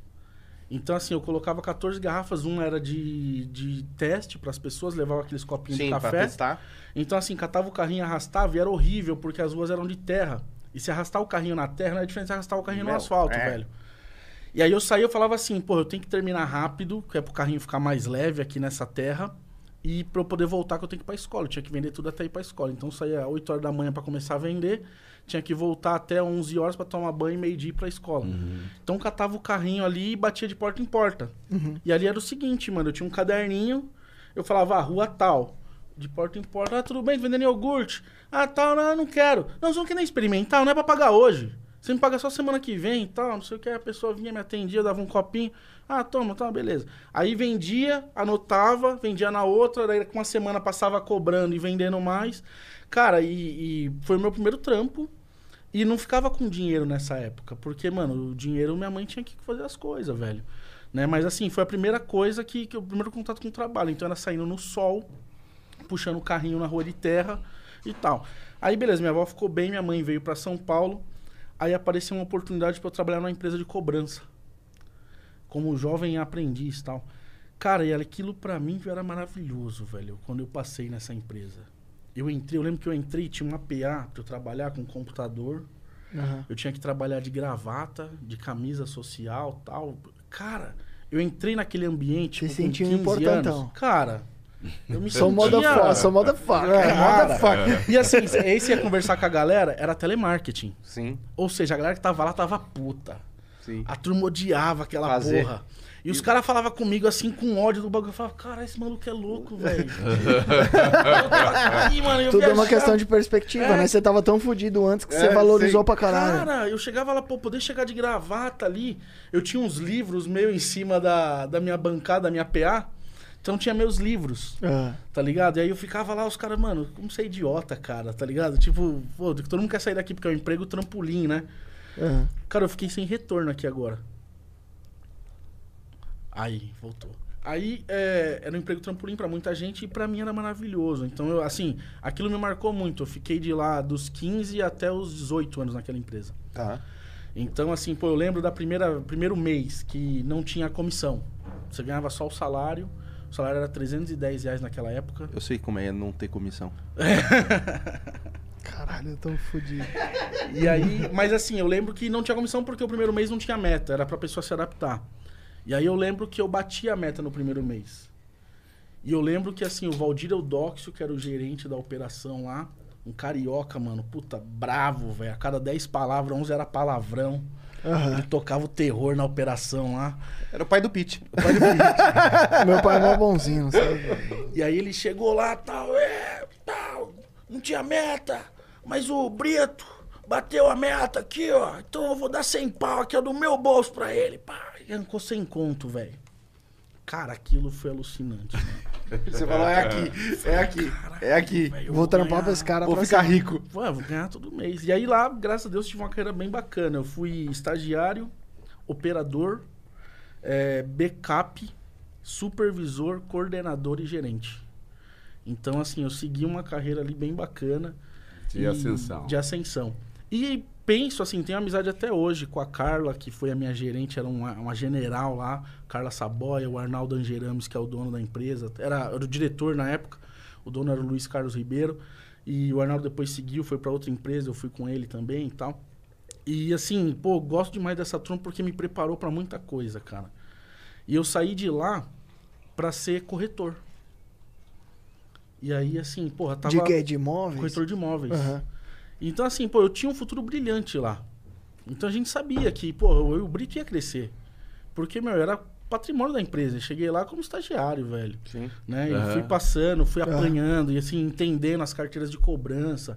Pô, cobra- fazíamos cobrança para todos os bancos eh, do país, entendeu? Tal, e viajava e tal. Meu, Era um negócio muito bacana. Aí eu saí uma vez, eh, fui ser corretor. E aí, cara, eu fui na, numa imobiliária fazer a entrevista. E aí cheguei lá, imobiliária nos Jardins, Hum. com, a- com os carros tudo parado lá, lá, lá de fora. Só nave, né? Só nave. A turma tudo com terninho bacana tal. Aham. Os caras tudo de Hermenegildo Zen, Armani. Eu ainda tava usando o Prada. meu Dorinhos, tá ligado? Dolce Gabbana, que, eu tô, que eu tô vendo aqui, ó. Ô, louco. Não, não, você viu? Você viu como é que ele Eu veio? vi, eu vi. Já vi. Aí, pá, cheguei lá, cara, você fica impressionado com aquilo. E aí o gerente lá fez a entrevista comigo tal, e falou, pô, quanto você ganha? Aí eu ganhava como gerente lá, sei lá, uns 3 pau e 800 na época, mais comissão, dava uns 5 conto. Ele falou, cara, isso aqui eu não tenho nenhum apartamento que você vender aqui vai dar 5. Meu menor apartamento que você vender, meu pior apartamento, você vai ganhar 15 mil. Aham. Eu falei, cara. Aí você topou o bagulho. Não, aí lavagem cerebral. Eu cheguei no outro dia, pedi demissão Uhum. e fui ser corretor, velho. E aí? Aprendeu pra caralho. E aí me fodi, né? Aí, Por isso que eu falei, aprendeu pra caralho. É lógico. Eu não falei ganhou dinheiro pra caralho. eu falei, aprendeu pra caralho. Aí, cara, pô, cheguei no mercado achando que eu ia ser o cara, Aham. né? Então, assim, pô, chegava lá nos plantões de venda, os caras, o coordenador falava, pô, você tem que entregar o folheto. Eu falava, você é louco, eu não sou panfleteiro, mano. Não, você tem que fazer oferta, tem que ligar. Eu falava, você é louco, não sou telemarketing, mano. Já, eu, gerenciava 150 PAs, acompanhava TMA, TML, pá, você acha que agora eu vou fazer ligação? Uhum. E fiquei lá. Cara, no primeiro lançamento, eu nunca tinha visto aquilo. O mercado imobiliário tem uma estratégia que ele coloca os corretores para trabalhar no período de, de pré-lançamento Uhum. e vai fazendo, vai, Vai fomentando. ligando, chamando pra fazer. Aí no dia, Eles abrem a venda. Aí o corretor que tem cinco clientes chama os cinco, outro que tem dois Isso. chama dois, outro tem dez chama... Cara, aquilo virou um furo. Eu nunca tinha visto aquilo na minha vida. É assim mesmo. Cara, começou a fazer fila, assim, a CT começou a multar porque tava dando fila dupla, cara. O negócio aqui, gente brigando, você não quer mais, então rasgava o contrato, ó, pode comprar de assinar, cliente chorando, o corretor chorando. Cara, aquele estardalhaço do plantão, falei, que porra é essa, bicho? E aí chegou no final do dia, olhando aquilo tudo, os caras venderam 80% da torre Em um dia. em um dia e eu não vendi nada. Aí eu falei, caralho, mano. Caí só com o leão. Aí, meu, pô, e assim, é comissão, velho. Sim. Eu saí do meu trampo, Garantido. garantido. Você assumiu um risco extra. É. Assumi um risco que era assim, pra só ganha se, se Se vender. vender. Isso já fazia 30 dias que eu tava no mercado imobiliário quando Sim. teve esse lançamento. Aí cheguei no meu gerente na segunda-feira, falei, ó, você precisa me trocar de plantão, o plantão é ruim pra caramba, não vendeu, não sei o que, eu não vendi. Aí meu gerente me deu um choque, velho. Ele falou, mano, mas peraí, tô olhando aqui, você não fez ligação nenhuma, você nunca veio aqui me pedir etiqueta pra fazer um trabalho de panfletagem, tal, você não sei o que, mas eu falei, acho que você não serve, mano, volta lá pra cobrança lá, velho. É é assim, né? Caralho, velho. Ele ainda falou, pô, como você tava falando que o produto foi ruim? Vendeu 80% num dia. A construtora tá pagando mais de 27 multas porque os clientes não tinham lugar pra estacionar. ó. Os vizinhos chamou o CT lá, multou todo mundo. É a construtora que vai pagar. Aí você tem coragem de vir aqui e falar que o lançamento foi ruim. Aí ele deu um choque em mim ali de realidade. Aí foi com a primeira vez que eu voltei pro plantão. Você tava tentando meio que se vitimizar ali. É, né? Queria. O problema não tá em mim. Não. Né? Nunca Te- tá Você na tava ter- terceirizando uma pica, que era É. sua. aham. E era minha, porque assim, você Aham. chegava em casa todo dia, qual que era a pergunta? E aí, vendeu? Nossa senhora. E aí, vendeu? Uhum. Aí eu, não, calma, tem que esperar lançar, não sei o quê. E aí, vendeu? Não, calma. Aí lançou. E aí, vendeu? Não. Não. É, então.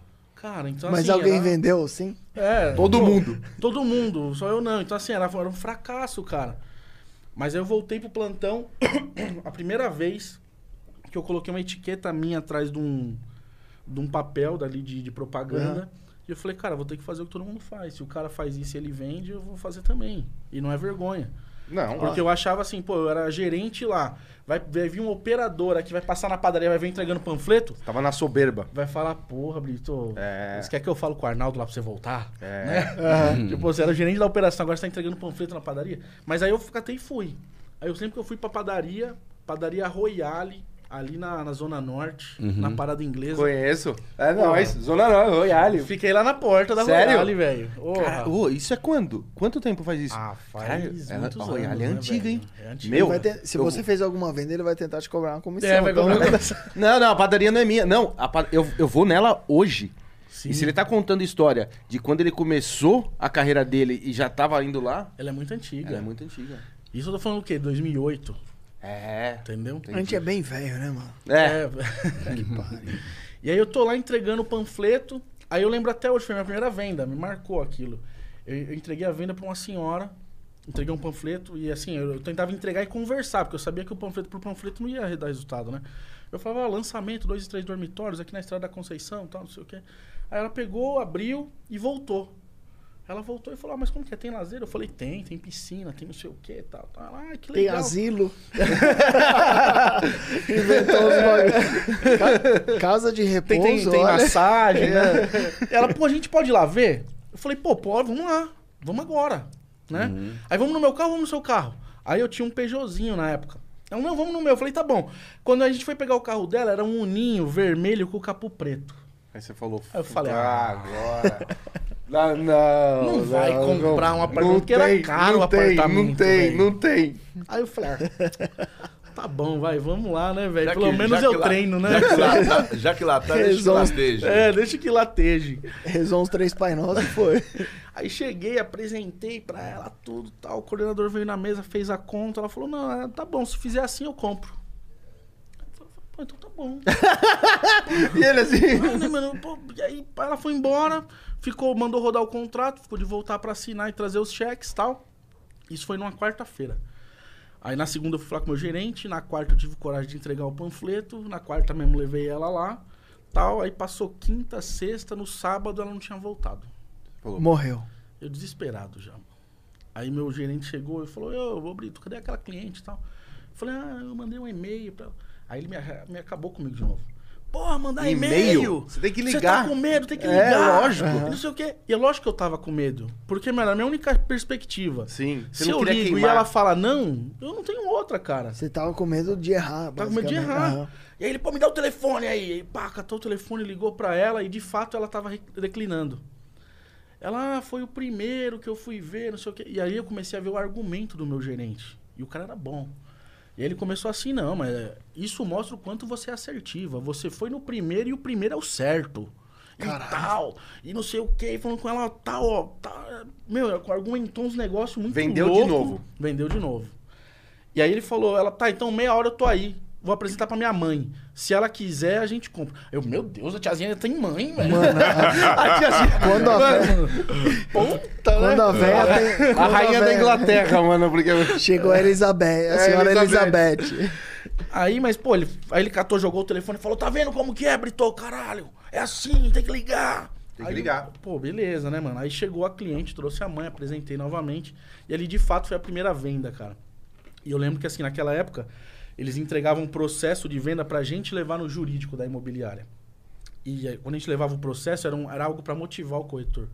Porque no processo da venda tava a planilha de cálculo. E eu lembro ali, pô, foi minha primeira comissão, foi 7.892 reais.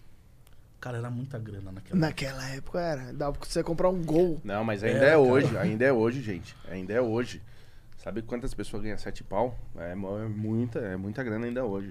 É que o corretor ele não faz sempre muitas vendas. Sim. né? Não, sim, É, ele tem sim. que dosar. Ele tem que dosar. É, é, viver de comissão é isso. Que você dá uma paulada, ah, vendi 7 mil, ou vendi 15 mil, ou vendi 30 mil, aí você, você faz assim, eu não sei quando eu vou ganhar de novo. Então É, você tem que fazer educação visi- visi- financeira. Ah, educação. Visita pra caralho pra vender E- um. Exatamente. E, e aí? E aí essa foi minha primeira venda, cara. Aí foi quando eu entendi que esse mercado vendia mais, não só quem trabalhava mais, mas vendia mais quem sabia mais. Aí eu fui para um outro lançamento. Aí nesse outro lançamento, é, pô, eu fui ali munido, cara, eu estudava todo dia. Eu chegava todo dia e fazia, ficava em volta da maquete criando novos argumentos. Aí os corretores mais antigos, pô, você não aprendeu ainda? Ô, você tá aí brincando de ser corretor. E eu deixei aqui. E fazia. No lançamento eu vendi 14 unidades. De quanto? Só pra eu fazer uma conta. Ah, ali foi- Não, ali foi a primeira vez que de fato. Explodiu. É, e foi quando eu falei, pô, esse mercado é pra mim, cara. E aí fiquei no mercado imobiliário muitos anos, assim, é, até vim pro mercado financeiro. Então, pô, o mercado imobiliário eu tenho um carinho muito grande. Foi um trampolim. Foi, foi um trampolim. É, eu cheguei a quebrar no mercado imobiliário também. Então, assim, pô, tive uma época muito boa e teve um momento que eu quebrei no mercado imobiliário. Mas você quebrou falta- por quê? Ah, cara, por não saber gerenciar essa questão aí do. De quando ia ganhar de novo. De quando ia ganhar de novo. Então, assim, você acha que você vai ganhar sempre. E aí, por exemplo, você pega um lançamento que você sabe. Aí eu, óbvio, fui subindo os cargos. Então, eu fui corretor, fui coordenador, fui gerente, superintendente, até ser diretor de, de, de outras imobiliárias, né? E, cara, uma vez eu peguei um lançamento grande que ia dar, sei lá, 200, 300 pau de comissão pra função que eu exercia lá. E aí, no meio do caminho, pô, atrasa um RI. Não vai lançar mais, aborta o projeto. Você fala, pô, mas eu tô aqui tem quatro meses, né? Plantando pro Uhum. projeto lançar. E agora descobre que não vai lançar mais. Meu, jogou quatro meses fora, vai ter que começar quatro meses em qualquer outro. Oito meses de aí te quebra. Entendeu? Então o mercado imobiliário ele tem que saber, ele tem que ser muito bem é, trabalhado e planejado. Tanto que hoje, na consultoria, a gente dá consultoria para vários corretores, cara. Porque a gente viveu isso. Então a gente É, sabe por- hoje um como corretor, orientar o no cara. fim das contas, ele é um microempresário, um auto, um Ele é um autônomo. Um autônomo, ele, cara. ele é uma empresa dele. Sim, É, é, exatamente. É 100% uma empresa E dele, várias cara. boas empresas quebram por causa do fluxo de caixa, né? Sim. Tem um monte de empresa boa que só não conseguiu ter um suspiro extra pra continuar trabalhando. E, e, e, e e a, a coisa também que você tem que entender nesse ramo é que é, o mundo gira. É, é, essa frase eu acho que é, é muito válida. Porque, por exemplo, assim, se você tá ganhando. Eu acho que deve ser muito difícil nessa área. Eu acho que deve ser muito difícil. O cara que. Ó, eu, eu, ah, eu comecei, eu comecei a ganhar, ganhar, estourei e ganhei sempre. Eu acho que ela tem seus altos e baixos. Então você tem que estar preparado com colchão pra hora do, do, do baixo. E eu acho que quando o cara, se o cara começa a estourar muito, muito, muito, muito, muito, muito, e ele dá uma soberba nele, que ele pode torrar dinheiro, que ele pode fazer não sei o que lá, que ele pode comprar um mundo, porque ele sabe que amanhã vai vir outras coisas, ele vai ganhar, e, no- e logo amanhã é a hora da queda, aí quebra. Sim. E eu vou te falar que isso é pra toda a área autônoma, viu, cara? Sim. Tem que tomar muito o cuidado, né? empreendedorismo, se você for muito bom, ele segue num ciclo de alta com baixas no meio, né? A média tende pra alta se você for um bom empreendedor, mas você tem ciclos ali que você não tem como É, desviar, né? E cara, e cara, sabe, eu olho assim, a gente. A gente passa- pode mijar nesse podcast? Como é que funciona? Pode, você pode ir Mija, aqui mesmo? Se quiser, Já come- se, já quiser come- se quiser, você já faz o baldinho aqui. Ah, o quiser, balde- o é, baldinho já vem. vem pra isso. Eu vou dar um mijão lá. Não, Então não vai quando você voltar, eu vou também. Eu tô morrendo de vontade aqui, Não, mas se pô- pode falar, É, né? lógico que pode. Pô, vocês podem, você pode ir ali. Eu vou, eu vou primeiro. Ô, produção, faz É favor, logo traz gelo. atrás da cortina. Ali, ó. Não, a produção vai trazer gelo. Ali, logo aqui, ó, atrás da cortina. Não, não, pode ir ali Aqui, ó. também no outro. Ou ali, ou aqui. E. Mijar na banheira, tem uma banheira e- aqui. Hã? Isso, na banheira. Isso, na banheira. Na banheira. Na banheira. Pode ir. Ô, produção, faz o favor, traz mais gelo aqui, por favor. É, e a gente. E, e aí você ficou ali quantos anos, assim? Aí você foi pra diretoria. E depois? Cara, eu tive uma trajetória bem bacana. Eu fiz grandes amigos, Hum. liderei equipes, boas pessoas que eu trago até hoje. Mas assim, o mercado imobiliário, é, a gente trabalhou, eu trabalhei muito tempo ali naquela região da Faria Lima, Berrini, Chucre Zaidan. E eu até falei numa outra entrevista que o mercado de São Paulo ele andou para essa região. Uhum. né? Então assim, você pegava primeiro assim é, as grandes ruas de negócio em São Paulo. Começou com a Rua Boa Vista, né, no centro histórico, Paulista, Faria Lima, Berrini, Chucre Zaidan. Você pegava as rendas, né, eh, as, as grandes famílias, os bairros de renda. Começou lá embaixo, né, com a Luz, Uhum. né, depois veio Campos Elíseos, o Higienópolis, Jardins, Itaim, Vila Olímpia, Brooklyn, Chácara Santo Antônio, tudo veio, foi andando para cá. Os parques, aí era o Parque da Luz, depois o Trianon, o Pulmão de São Paulo é o Ibirapuera, Ibirapuera. aí o Parque do Povo já no Itaim, hoje é Uhum. o Parque Linear da Brookfield lá embaixo tal. Então tudo veio para cá. E aí, cara, aque- aquele centro ali é, da, da, da Faria Lima valorizou muito. Eu comecei a vender lá quando era 7, 8 mil metros quadrados. Nossa. E o último lançamento que a gente fez lá foi 27 Sete mil, metros quadrados. É. Um crescimento bem expressivo. Então, assim, a gente lidava com a carteira grande de investidores que era fácil você negociar. Doutor, ó, tem aqui, ó, ó, vai sair uma laje comercial, tal, no prédio vai estar, o prédio é o X, vai estar aqui o Goldman, o Credi, o Carlyle Group, o Itaú BBA tá na frente, o BTG tá no do lado. O cara fala, pô, eu tenho que ter uma sala ali. Daí você vendia, era fácil. Né? E o cara ganhava dinheiro mesmo, com locação e tal. A 27 mil reais um metro, cara, você não vende mais. Você ligava pro investidor e falava, ô Brito, não tem mais conta, não tem mais range, velho. Não, não dá mais para ganhar. Aí foi quando a gente começou a vender sala comercial nos extremos. Isso foi uma, uma jogada. Uma assim, sacada de mestre. porque você ligava pro investidor, ele queria ouvir falar do quê? Da Paulista, Faria da Lima, Berrini. Chucre. Zaidan com preço bom. Sim. Aí você falava desses endereços a 27 mil, ô Brito, não tem espaço. Sim. Aí eu ligava uma vez pro cara e falava assim, ó, tô com sala comercial na Vila Prudente.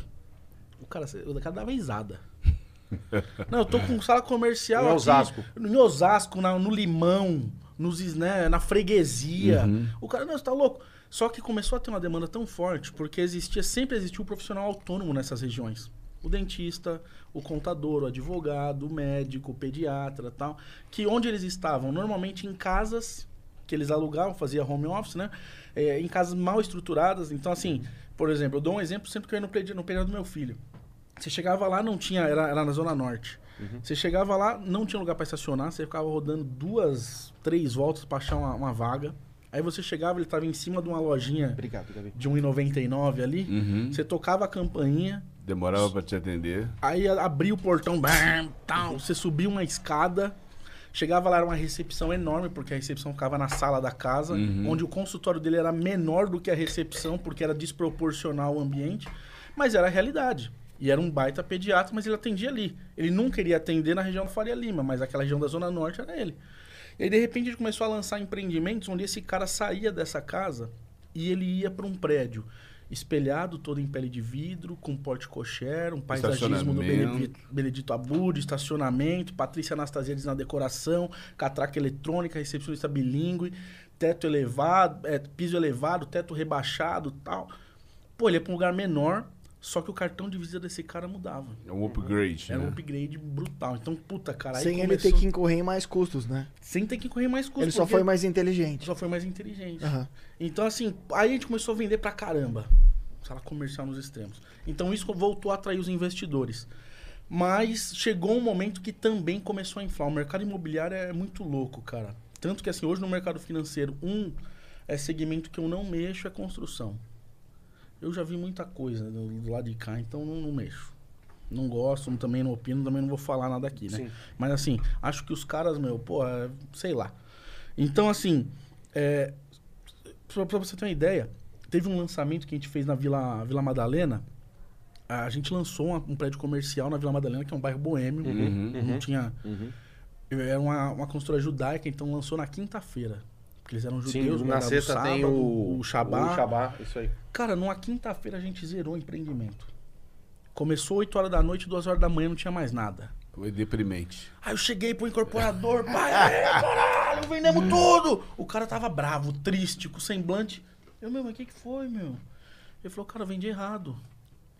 Pô, eu tinha três anos pra vender, vendi numa noite. Tô com preço errado, lancei a 16 mil metros, podia Aham. ter lançado a 20. Ou seja, não tinha mais o sentido pro preço subir. Era o tamanho da especulação e da fome do incorporador. Aí o, o cliente, o investidor, começou a identificar isso. E falou, cara, não dá mais pra ficar pagando ao bel prazer dos incorporadores, Uhum. velho. Aí foi quando eu entendi. Incorporador é o cara que resolve todas as picas ali, né?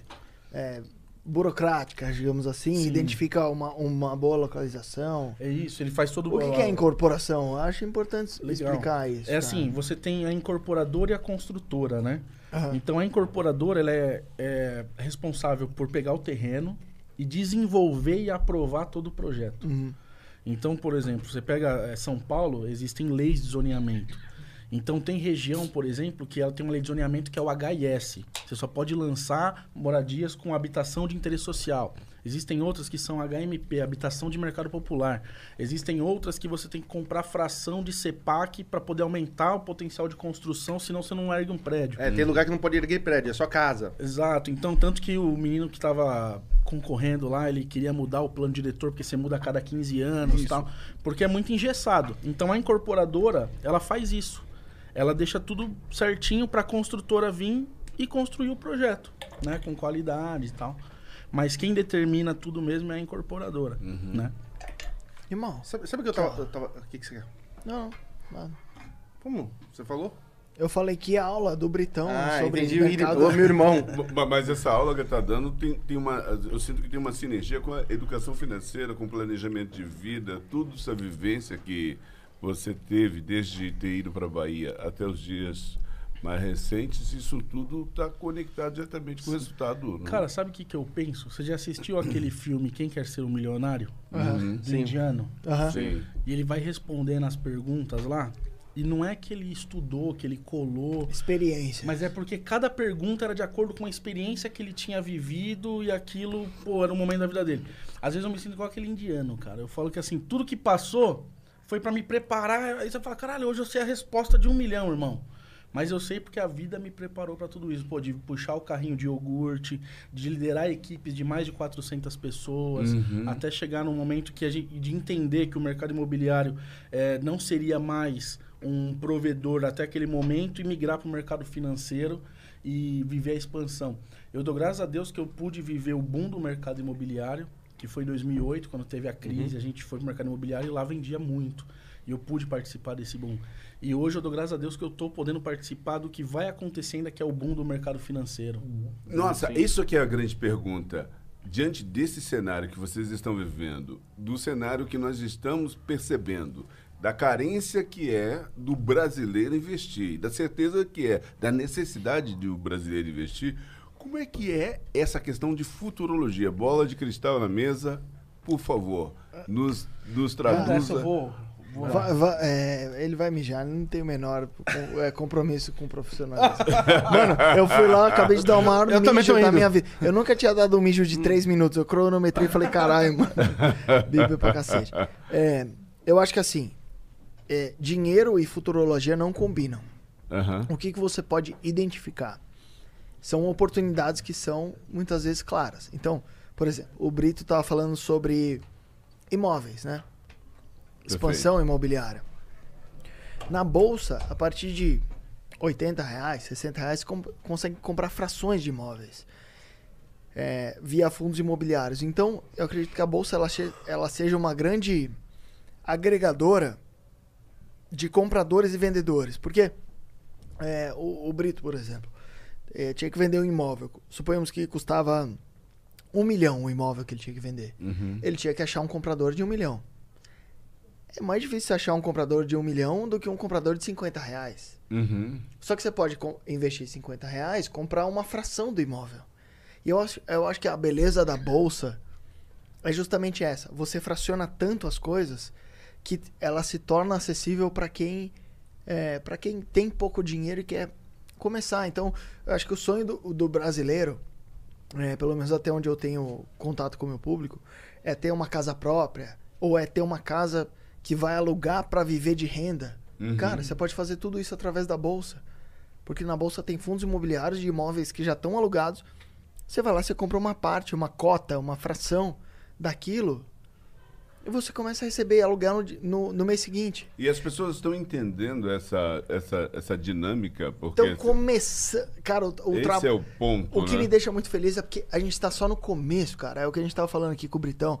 Porra, 3% da população tá entendendo isso. Cara, Nos é- mercados mais envolvidos, mano, fundo imobiliário nos Estados Unidos, você fala, o cara fala, mano, é óbvio, meu tataravô já investia nessa Exa- porra. Exatamente. é. Mas aí eu volto àquilo que você falou, que talvez não tenha futurologia. Aí eu digo, pode ser que tenha.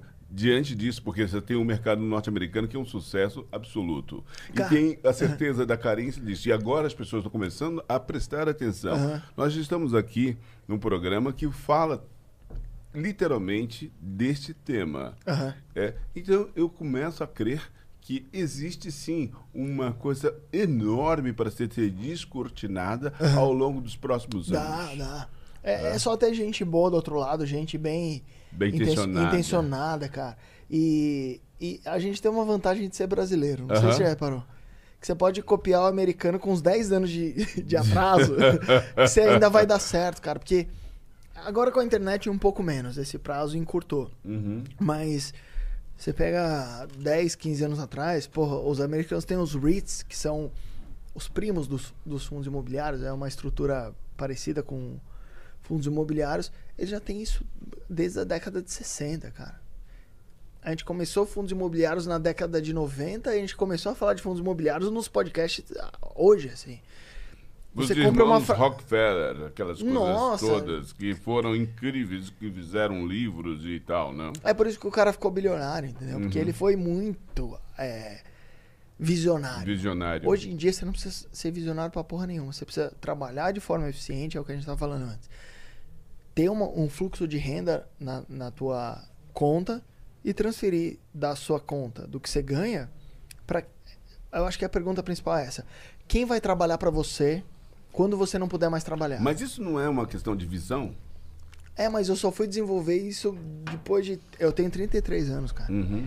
É, eu poderia ter desenvolvido isso com 13 anos. Mas você é um visionário, o Brito é um visionário, eu imagino. Mano, mas mesmo- tem uma, uma safra nova. Kid Investor. Uns Uhum. moleque de 11, 12, 13 anos que estão conseguindo investir. Dá vontade de dar uma surra nesses meninos de, Não, dá- de, de, de, de- de De, tipo, cinta, vai, né? vai comer terra Vai, e. vai jogar bolinha de gude. Cara, Pô, com a idade dele eu tava colecionando taso e o moleque já tava falando de investimento Cara, aí em alto nível, Mas, né, cara? mas eu acho que essa é a beleza da internet. Você consegue antecipar alguns sonhos. Uhum. Porque na minha época, por exemplo, não sei se vocês são dessa época. Sei lá, eu ia lá com meus primos do interior jogar baralho. A gente tava jogando poker. Whatever the fuck. Jogando poker. Ah, a regra é essa. Não, a regra é essa. Não, ninguém sabe qual que é a regra. É. Ou a regra do, do primo mais velho era que valia. Hoje você entra no Google e fala, mano, você tá falando bosta. É. Só que isso não se aplica só aos primos caipira jogando poker. Isso hoje se aplica é, investimentos, empreendedorismo. Hoje todo mundo, cara, hoje você não tem mais desculpa pra não ser bem sucedido. Ai, eu Peraí, nasci- repete isso aí. Hoje você não tem mais desculpa pra não ser.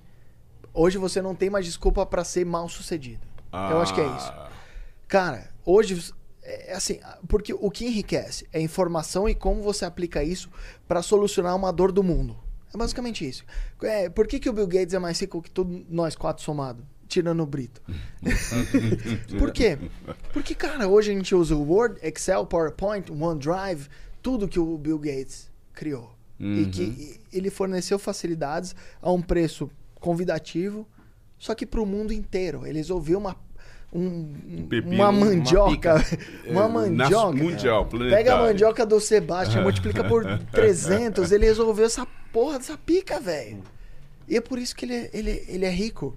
É, Ele é bilionário. ele- quase Ele é tri nas minhas contas. Por quê? Porque ele resolveu um problema muito grande de muitas pessoas. Uhum. Como é que você julga um cara desse? Não tem como julgar.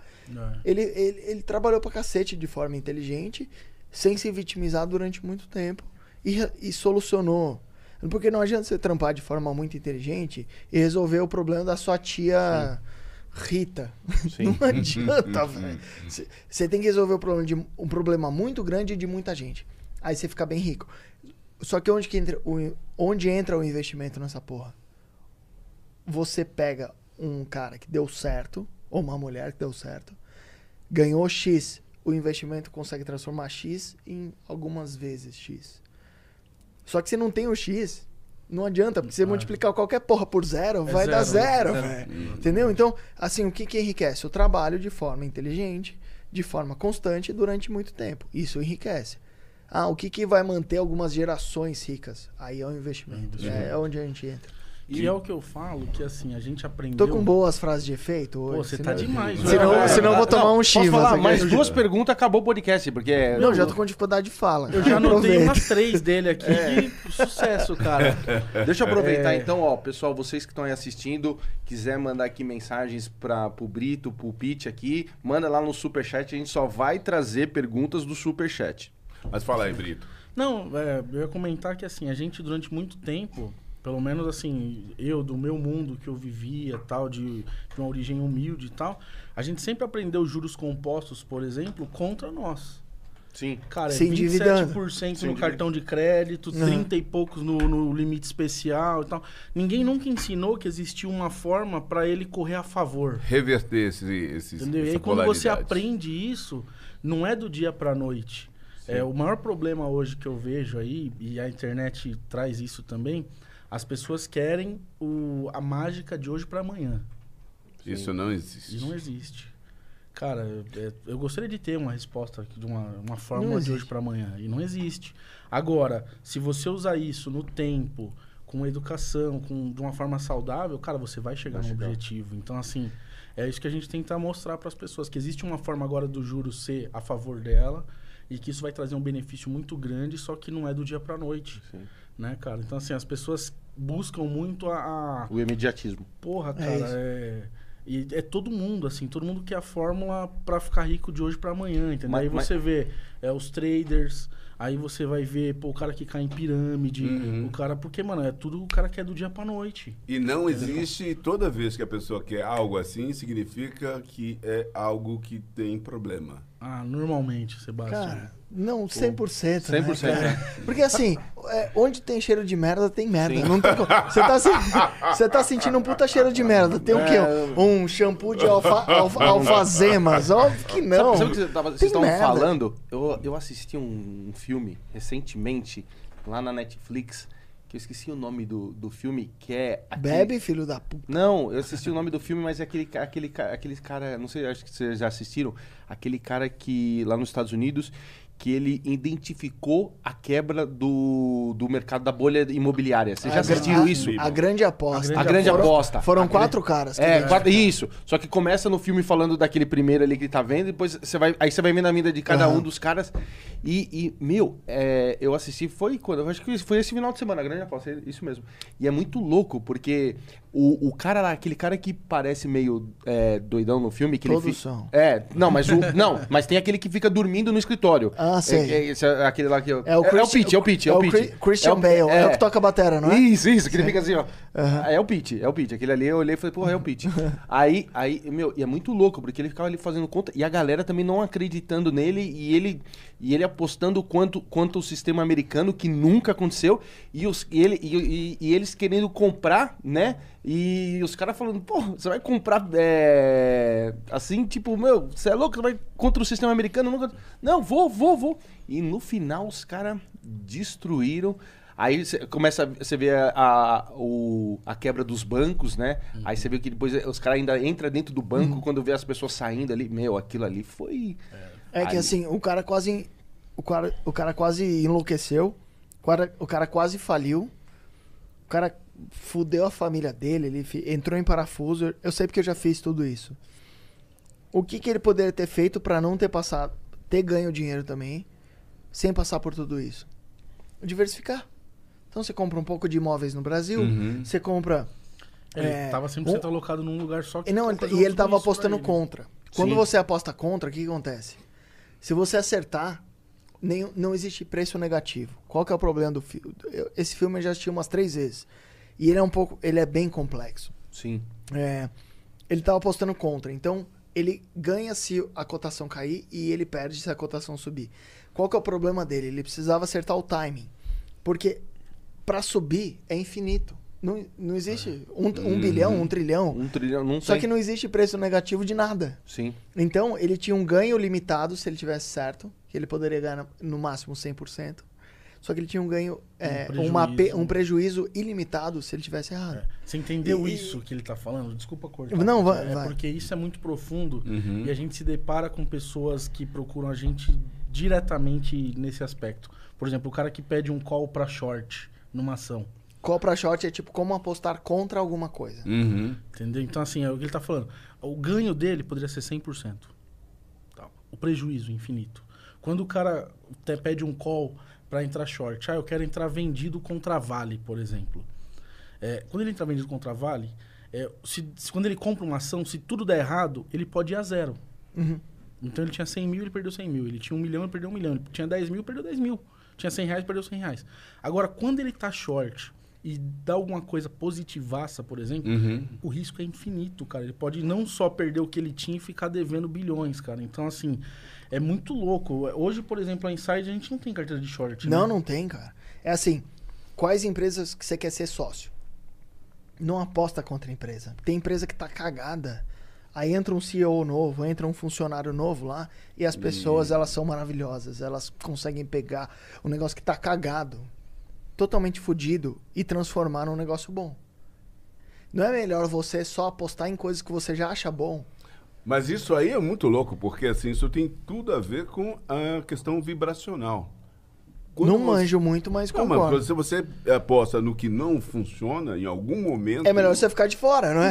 Exatamente. É aquele bagulho, você faz assim, ó, ah, não gosto do Sebastian, suponhamos. Aí tem a opção A, eu faço uma macumba pro Sebastian, sei lá qual que é o bagulho que eu vou fazer, ou eu não, não venho no podcast do Sebastian. Se eu não gosto do Sebastian, eu não venho aqui. Aham. Não perco meu tempo com o Sebastian. Aham. Mas tem muita gente que, que perde tempo tentando denegrir ou apostando contra o Sebastian. Aham. Caralho, você afasta do Sebastian, é muito mais Vai fácil. outro Ah, eu, go- eu gosto do Ah, Alan, sim. não gosto do E Sebastian. na Então questão vamos... vibracional que você tá falando, eu acho que é tudo assim, por exemplo, no mercado, cara, pra que você vai apostar contra que o risco é infinito? Uhum. Se você tiver errado. E na questão da vida, toda vez que você aposta contra alguma coisa, cara, isso vai te trazer um dano infinito também. É. Exatamente. Cara, foca no que você gosta e vai pra cima. É igual, E, e trazer coisas que você gosta pra perto, isso é, muito maravilhoso. Do que cara. ficar apostando contra as coisas no mundo. Aí você entra no Twitter, é isso, velho. O cara tá, Cara, tá muito ó, louco. por lá, mas o. Twitter é terra só de falar mal. Não, ali é malu- uma- ali é maluquice. ali, ali é uma, uma- O Twitter virou uma ferramenta só de. Só de vomitar. Né? Só de vomitar as coisas. Difamação. Cê- é, você quer ficar bem, aí você fica fora do Twitter. É, fica e- na e- vida. E, lá tá não todo, entra naquela merda. tá todo mundo falando do que não gosta. É, você fala, tá bom, exatamente. do que você gosta.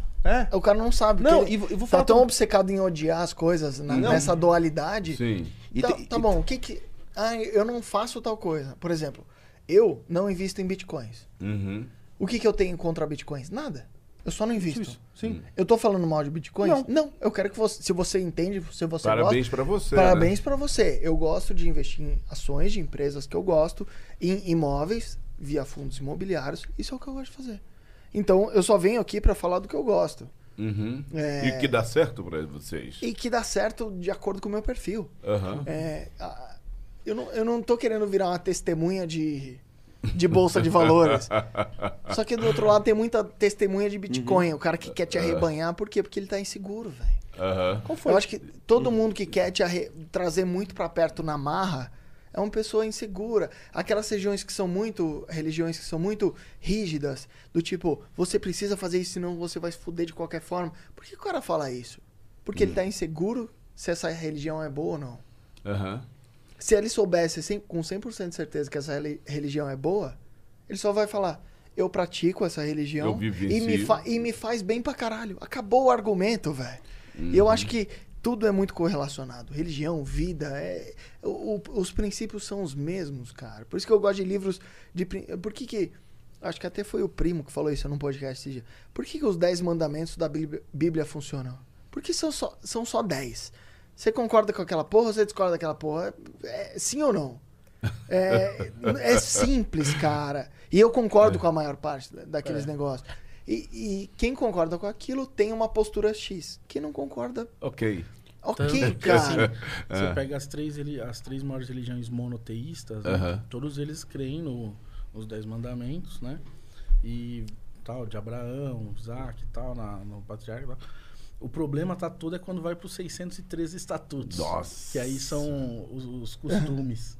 É. E aí cada um cria de um jeito e aí o negócio... Aí você fala, Mas mano, até não os pode- 10 tá todo mundo certo, não né? pode terno roxo. Não É. pode beber em podcast. Aí fudeu. Não, aí se falar isso, Aí fudeu. Aí fudeu. fudeu. Não vou pro céu. Deixa eu te falar uma. Qual foi a maior loucura que vocês já fizeram assim na vida? De que você fala, caraca, fiz uma loucura um dia. Tava numa viagem, tipo, sabe aquele be- se beber num case? Eu sou o Alan do Se Beber Não Case. o gordinho que vem com os drinks e só faz bosta, cara.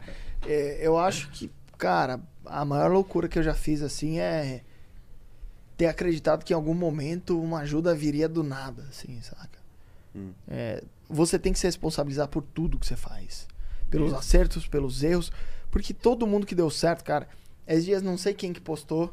É, um cara que eu sigo lá, não lembro quem que era. Postou, tipo, a plaquinha do Bill Gates sendo preso. Sabe aquela plaquinha que o cara Hum. tira a foto Uhum, de lá? uhum. Mano, é o Bill Gates, velho. Já foi preso. Ele é um cara propenso ao risco, que já fez muita merda, mas que já ajudou muita, muita Sim, gente. sim. Então, assim, é, eu acho que a maior cagada que eu, eu já pensei na vida é, tipo, como eu vou dissimular o que eu sou pra tentar agradar o maior número de pessoas. Essa é a maior cagada que você pode falar na sua vida, Entendi. cara. Fazer com a sua vida. Sim, Do concordo. tipo. pô, é muito mais fácil você trazer pra perto pessoas que têm os mesmos valo- Valores. valores, preceitos, Aham. é, que pensam junto e que quando você fala. Porra, fudeu, mano. Pra quem que eu vou ligar? Pô, vou ligar pro Sebastian, pro Alan, pro, pro Brito. Eu acho muito mais legal. São perfeitos? Não, um bando Uhum. de degenerado aqui nessa porra. Não, mas você não conhece o meu histórico. Ah, o meu, o meu, o meu se acertou. Ainda bem, ainda bem. Então, assim, eu acho que as pessoas, elas é, se cobrarem perfeição em todas as áreas é a maior cagada que Sim, tem. sim. E a internet é muito boa. Só que se você começa a trazer esse tipo de é, perf- alta performance pra tudo na sua vida, cara, isso traz um negócio tão ruim, assim, que você começa a se cobrar do negócio que você não é, velho. Então, tipo, ah, o Pete, porra, ninguém toma um Chivas 15 e fica falando umas bosta durante 15 minutos, que já deve ser o que eu tô falando. Porra, eu posso ver isso como uma vulnerabilidade, eu posso ver isso como um diferencial. Porra, tô aqui, tô feliz pra cacete. Eu tô falando minhas verdades. Então, acho que assim, a, a internet, ela, ela moldou um padrãozinho que sempre quem quer seguir o padrãozinho dá errado, velho. Já percebeu? Sim, mas é- Poderia tentar mas, copiar, ô, copiar o o, primo rico. Sim. né, Essas porra. Cara, não sou eu, eu sou outra pessoa. Então, é mais fácil eu tentar trazer pra perto. Quem? Tá. é, Na sua vibe. na minha vibe, Isso. na minha vibração aí que vocês estavam falando, do que eu tentar me moldar pra trazer um cara que não tem nada a ver comigo, que é um cara low profile que faz yoga e que medita, não tem nada a ver. Eu acordo de manhã, encho- me entupo de café, eu vou trampar, aí eu me entupo de uísque, gravo umas lives, gravo uns, uns vídeos lá e, cara, pra mim deu certo. Pra você o que vai dar certo hum, já é um problema E seu. você, Brito? Você, é uma loucura. Cara, eu acho que no meio do caminho, eu sempre trabalhei muito e sempre fui muito viciado em trabalho. Não, mas vamos sair do trabalho, vai. Não, é, mas é, é, eu tô falando a maior loucura, Ah. né? É, em algum momento eu deixei o trabalho conduzir. Hoje, por exemplo, eu tenho um respeito muito grande. Como, como eu falei, eu administro oito empresas hoje. E trabalho muito. Mas hoje eu não deixaria o trabalho tomar a frente da minha vida como já deixei em outros momentos. Hoje eu tenho uma percepção, tem uma frase que é bem bacana que fala assim: nenhum sucesso profissional justifica o fracasso de uma família. Sim. Então hoje, cara, graças a Deus minha família é. Então a Primeiro maior lugar. loucura seria deixar tudo isso pelo trabalho. Então assim, o trabalho é bom, as pessoas que estão lá que ganham com a gente, pô, são felizes comigo e não sei o quê, e tudo bem, mas pô, a minha família hoje é É o primeiro. o primeiro lugar. Mano, eu vou contar pra vocês uma, uma, uma loucura minha. Tipo, meu, tava no interior. Meu, Lá vem. Vai lá, vem. Ô, carnaval, numa festa. Eu tava louco, louco. Aí, sabe o que, que eu fiz? Uma hora, eu passei perto, a gente tava, aquela coisa, carnaval, dava volta na cidade, tem um trio, não sei o que lá. E eu tava louco, mano. E eu tava na rodoviária, passando, tava passando os blocos ali na rodoviária, não sei o que lá. Meu, eu não entrei dentro do cometa, comprei a passagem e dormi. E acordei na rodoviária do Tietê aqui. Juro. Mano, era, era, era Mas carna- você queria vir pra cá? não, mesmo? não. Era carnaval. Mano, eu tava lá. Eu tava lá no interior. a gente tava pulando o carnaval. Meu, de repente eu vi a porta do cometa aberta aqui. Aí eu falei, ah, não sei o que lá. Tipo, E veio na você queria ter chegado Mano, onde? Não queria ter chegado, não, mano. Eu queria deitar pra dormir. Eu tava muito louco, mano. Aí eu, eu, eu vi a coisa do. Eu lembrei, acho que eu lembrei da cadeira. Falei assim, nossa, ali dá pra, dá pra dar uma descansada ali no ônibus. Mas onde Entrei. você comprou a passagem? Como é que é assim? Comprei, porque você compra, você compra Eu o achei ticket que eu do- era do- maluco. Esse Mano, cara é acordei. terrível. Não, eu posso falar? Aí tava bebaço, né? Encostei na, na poltrona que nem assim, você apaga, né? Você tá de, de bebida. Mano, quatro horas pra São Paulo. Uh, vem, vim. Aí, quando acordou, desceu todo mundo do ônibus, veio o cara da limpeza assim e me acordou assim. Aí eu assim, assim, ué, ah, onde eu tô? Aí ele olhou assim, ele falou, já chegou. Aí eu falei assim, chegou aonde? Aí ele falou assim, na rodoviária. Aí eu falei assim, mas que rodoviária? Ele falou, aqui, é do Tietê. Eu falei, como assim? Aí eu, aí eu olhei assim pra Seu fora do partido, ônibus. né, deu uma eu- volta é, ao mundo. É, aí eu olhei pra fora do ônibus assim, eu falei, caralho, eu voltei pra São Paulo.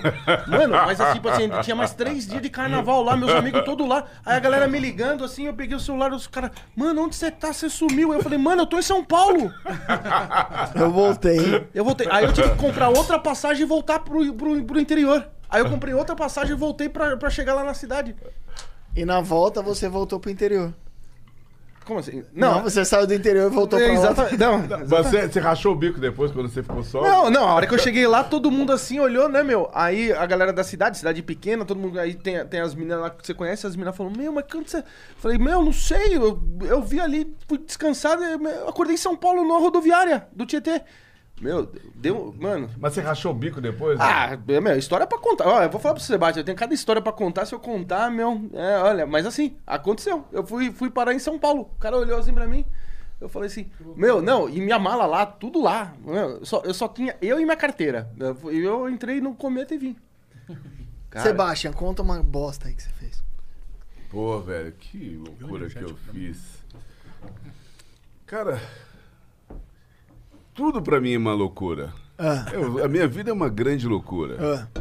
Desde o momento que eu resolvi eh, me comunicar com o Brasil através da dança, que é assim, imagina, no Brasil em 1979. 79, eu sou Matusalém, tá? Sim. Pra você falar assim, eu vou ser bailarino no país do futebol, Aham. onde não se. Tap dancing, primeiro, sapateado. No Brasil, o país do futebol.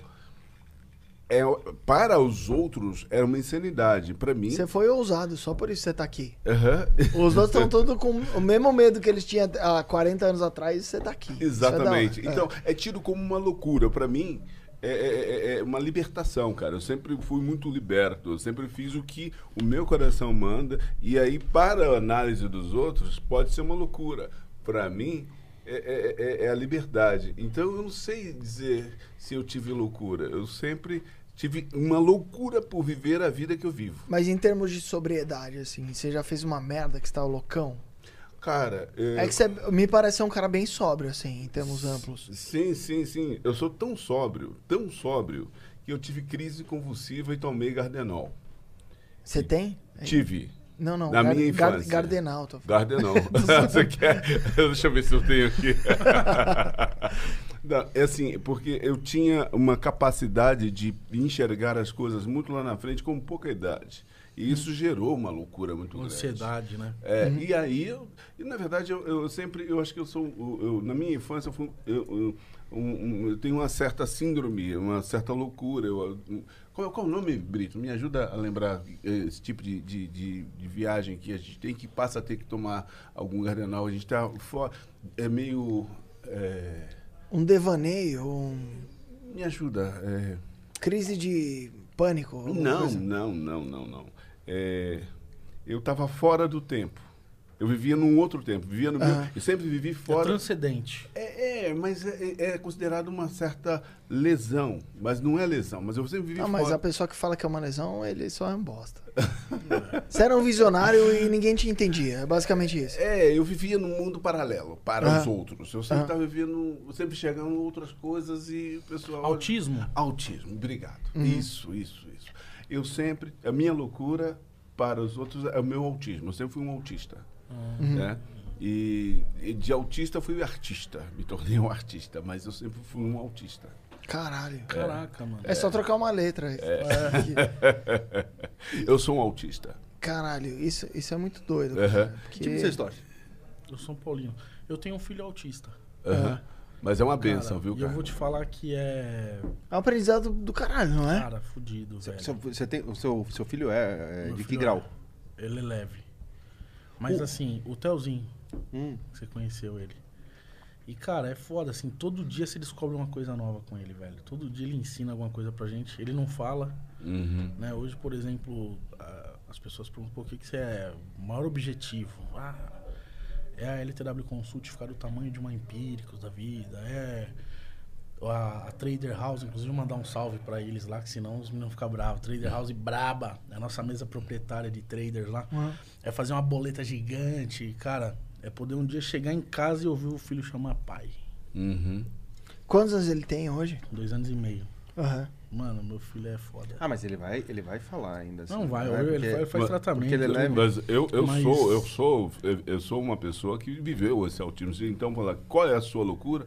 Não sei, eu já sou louco, porque já sou, eu sou louco no bom sentido da palavra. Eu sou. Eu, eu, Você é diferente pra caralho. É, um, um autista. Aham. né? E, e é isso, por isso a razão também que eu tomei bastante Gardenal. Eu mesmo cortei o, ex- o, o porque eu vi dependente químico. Né? E eu mesmo cortei isso aí porque eu precisava ter condições de conviver com as pessoas. Sim. Eu negociei com a minha mãe para que isso ocorresse. Né?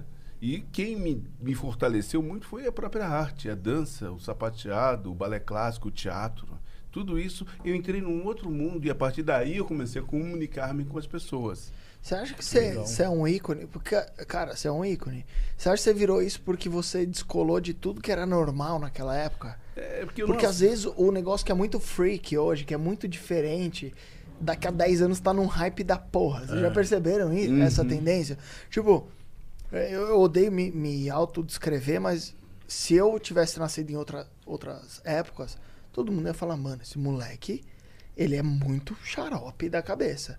E hoje eu só tenho o número de seguidores que eu tenho justamente porque eu sou o xarope da cabeça. Uhum. Você crê que essa xaropice e hoje com a internet você conseguir atingir muita gente é um diferencial positivo pra caralho? É, porque veja só, veja só, em 1989, você pensar num negro sendo um protagonista de uma multinacional, CIA, você tá falando? é, é uma coisa impensada. E eu consegui trazer a, a empresa de 20 para 200 lojas, porque Aham. eu abri as lojas. Aham, E eu vivi esse período todo. aham. E hoje eu estou aqui na LTW, sinto-me muito honrado de poder eh, resgatar toda essa experiência vivida, que para mim é- isso é uma loucura, uma loucura boa. E estou vivendo um momento de muita loucura, de poder me reinventar, me, repor, me reposicionar no, no universo que, poxa vida, foram Que é duas dinâmico. dé- É dinâmico. Imagina, 10% da população brasileira, sabe quem eu, eu 10%? Cara, eu acho que Talvez um- 100%. Porque você teve uma. Eu lembro que teve uma campanha. Esse, esse louco tava dançando e eu lembro que a Gisele Bündchen era tipo uma, um acessório na campanha. tipo, ah, tá, tem a Gisele Bündchen ali. Não teve um bagulho assim? Sim, eu apresentei Gisele Bündchen para o Brasil. Eu entendeu? sei, então. Aham. Então, assim, Ó, e você querendo me cobrar comissão. Filho da puta. Vamos, Migão, fazer a mesma proporção aqui. Então, mas essa experiência de Gisele e vários outros modelos de grande relevância, Aham. que hoje já são personalidades, tive os- as, as sortes de conviver com eles. Isso é loucura.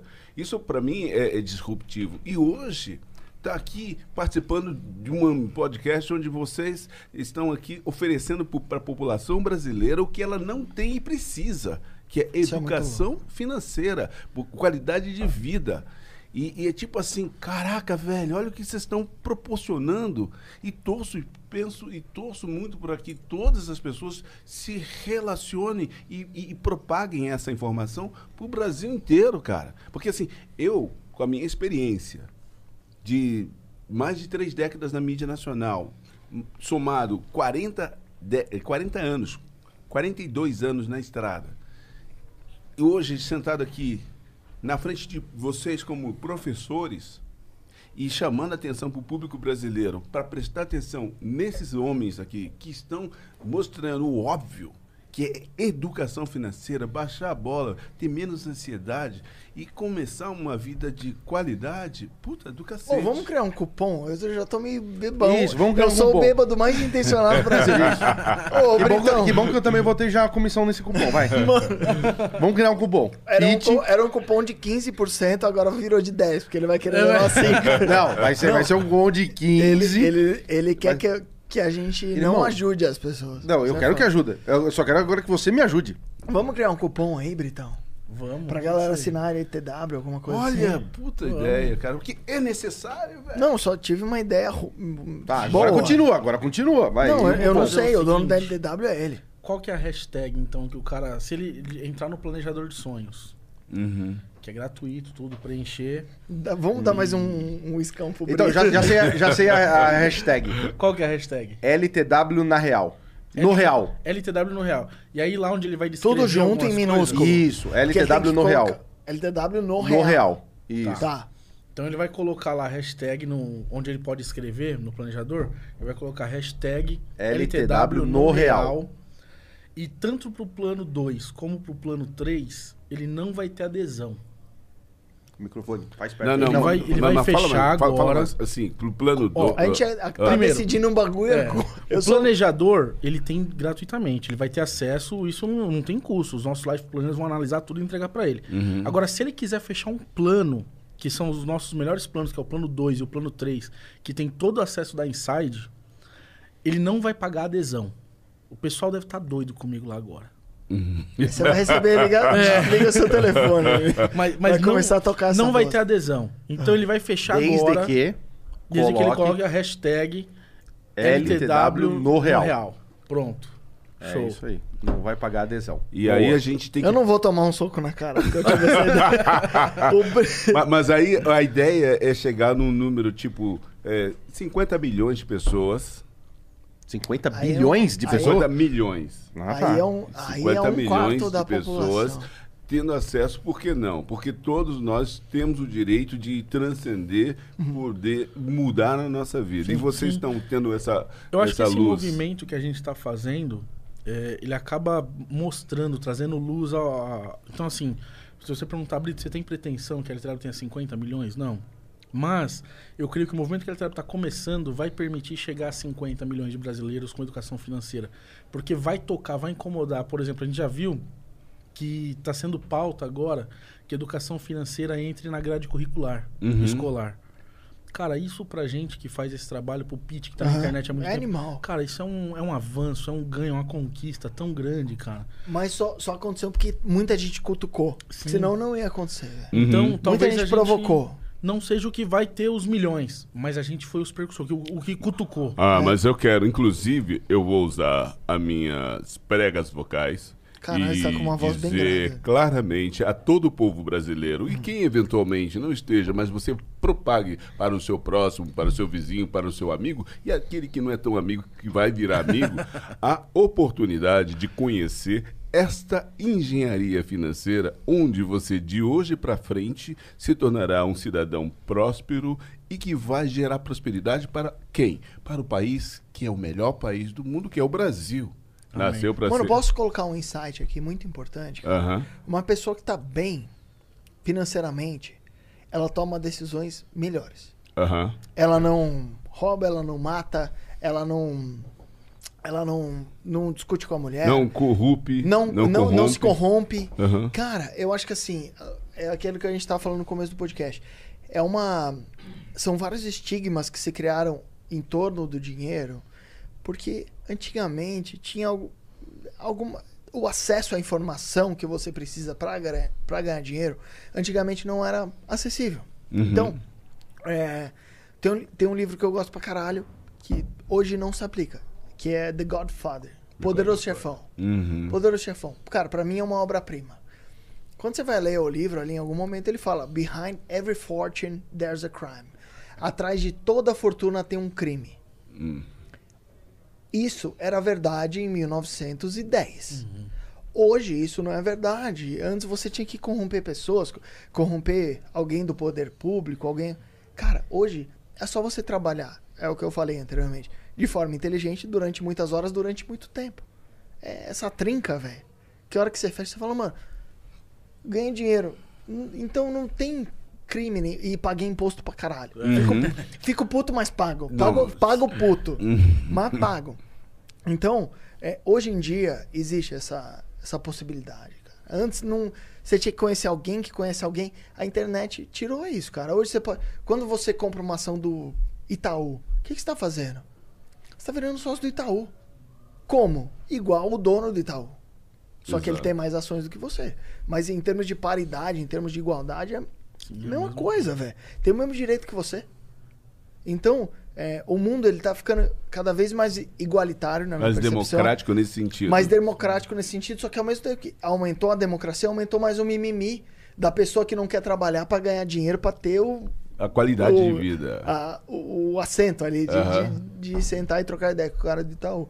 Então, assim, é só você fazer, executar um plano, velho. Vai na LTW lá, eles vão. Vai ter um life planner lá que vai falar: "Ó, tua vida tá cagada aqui. Você paga muito de aluguel.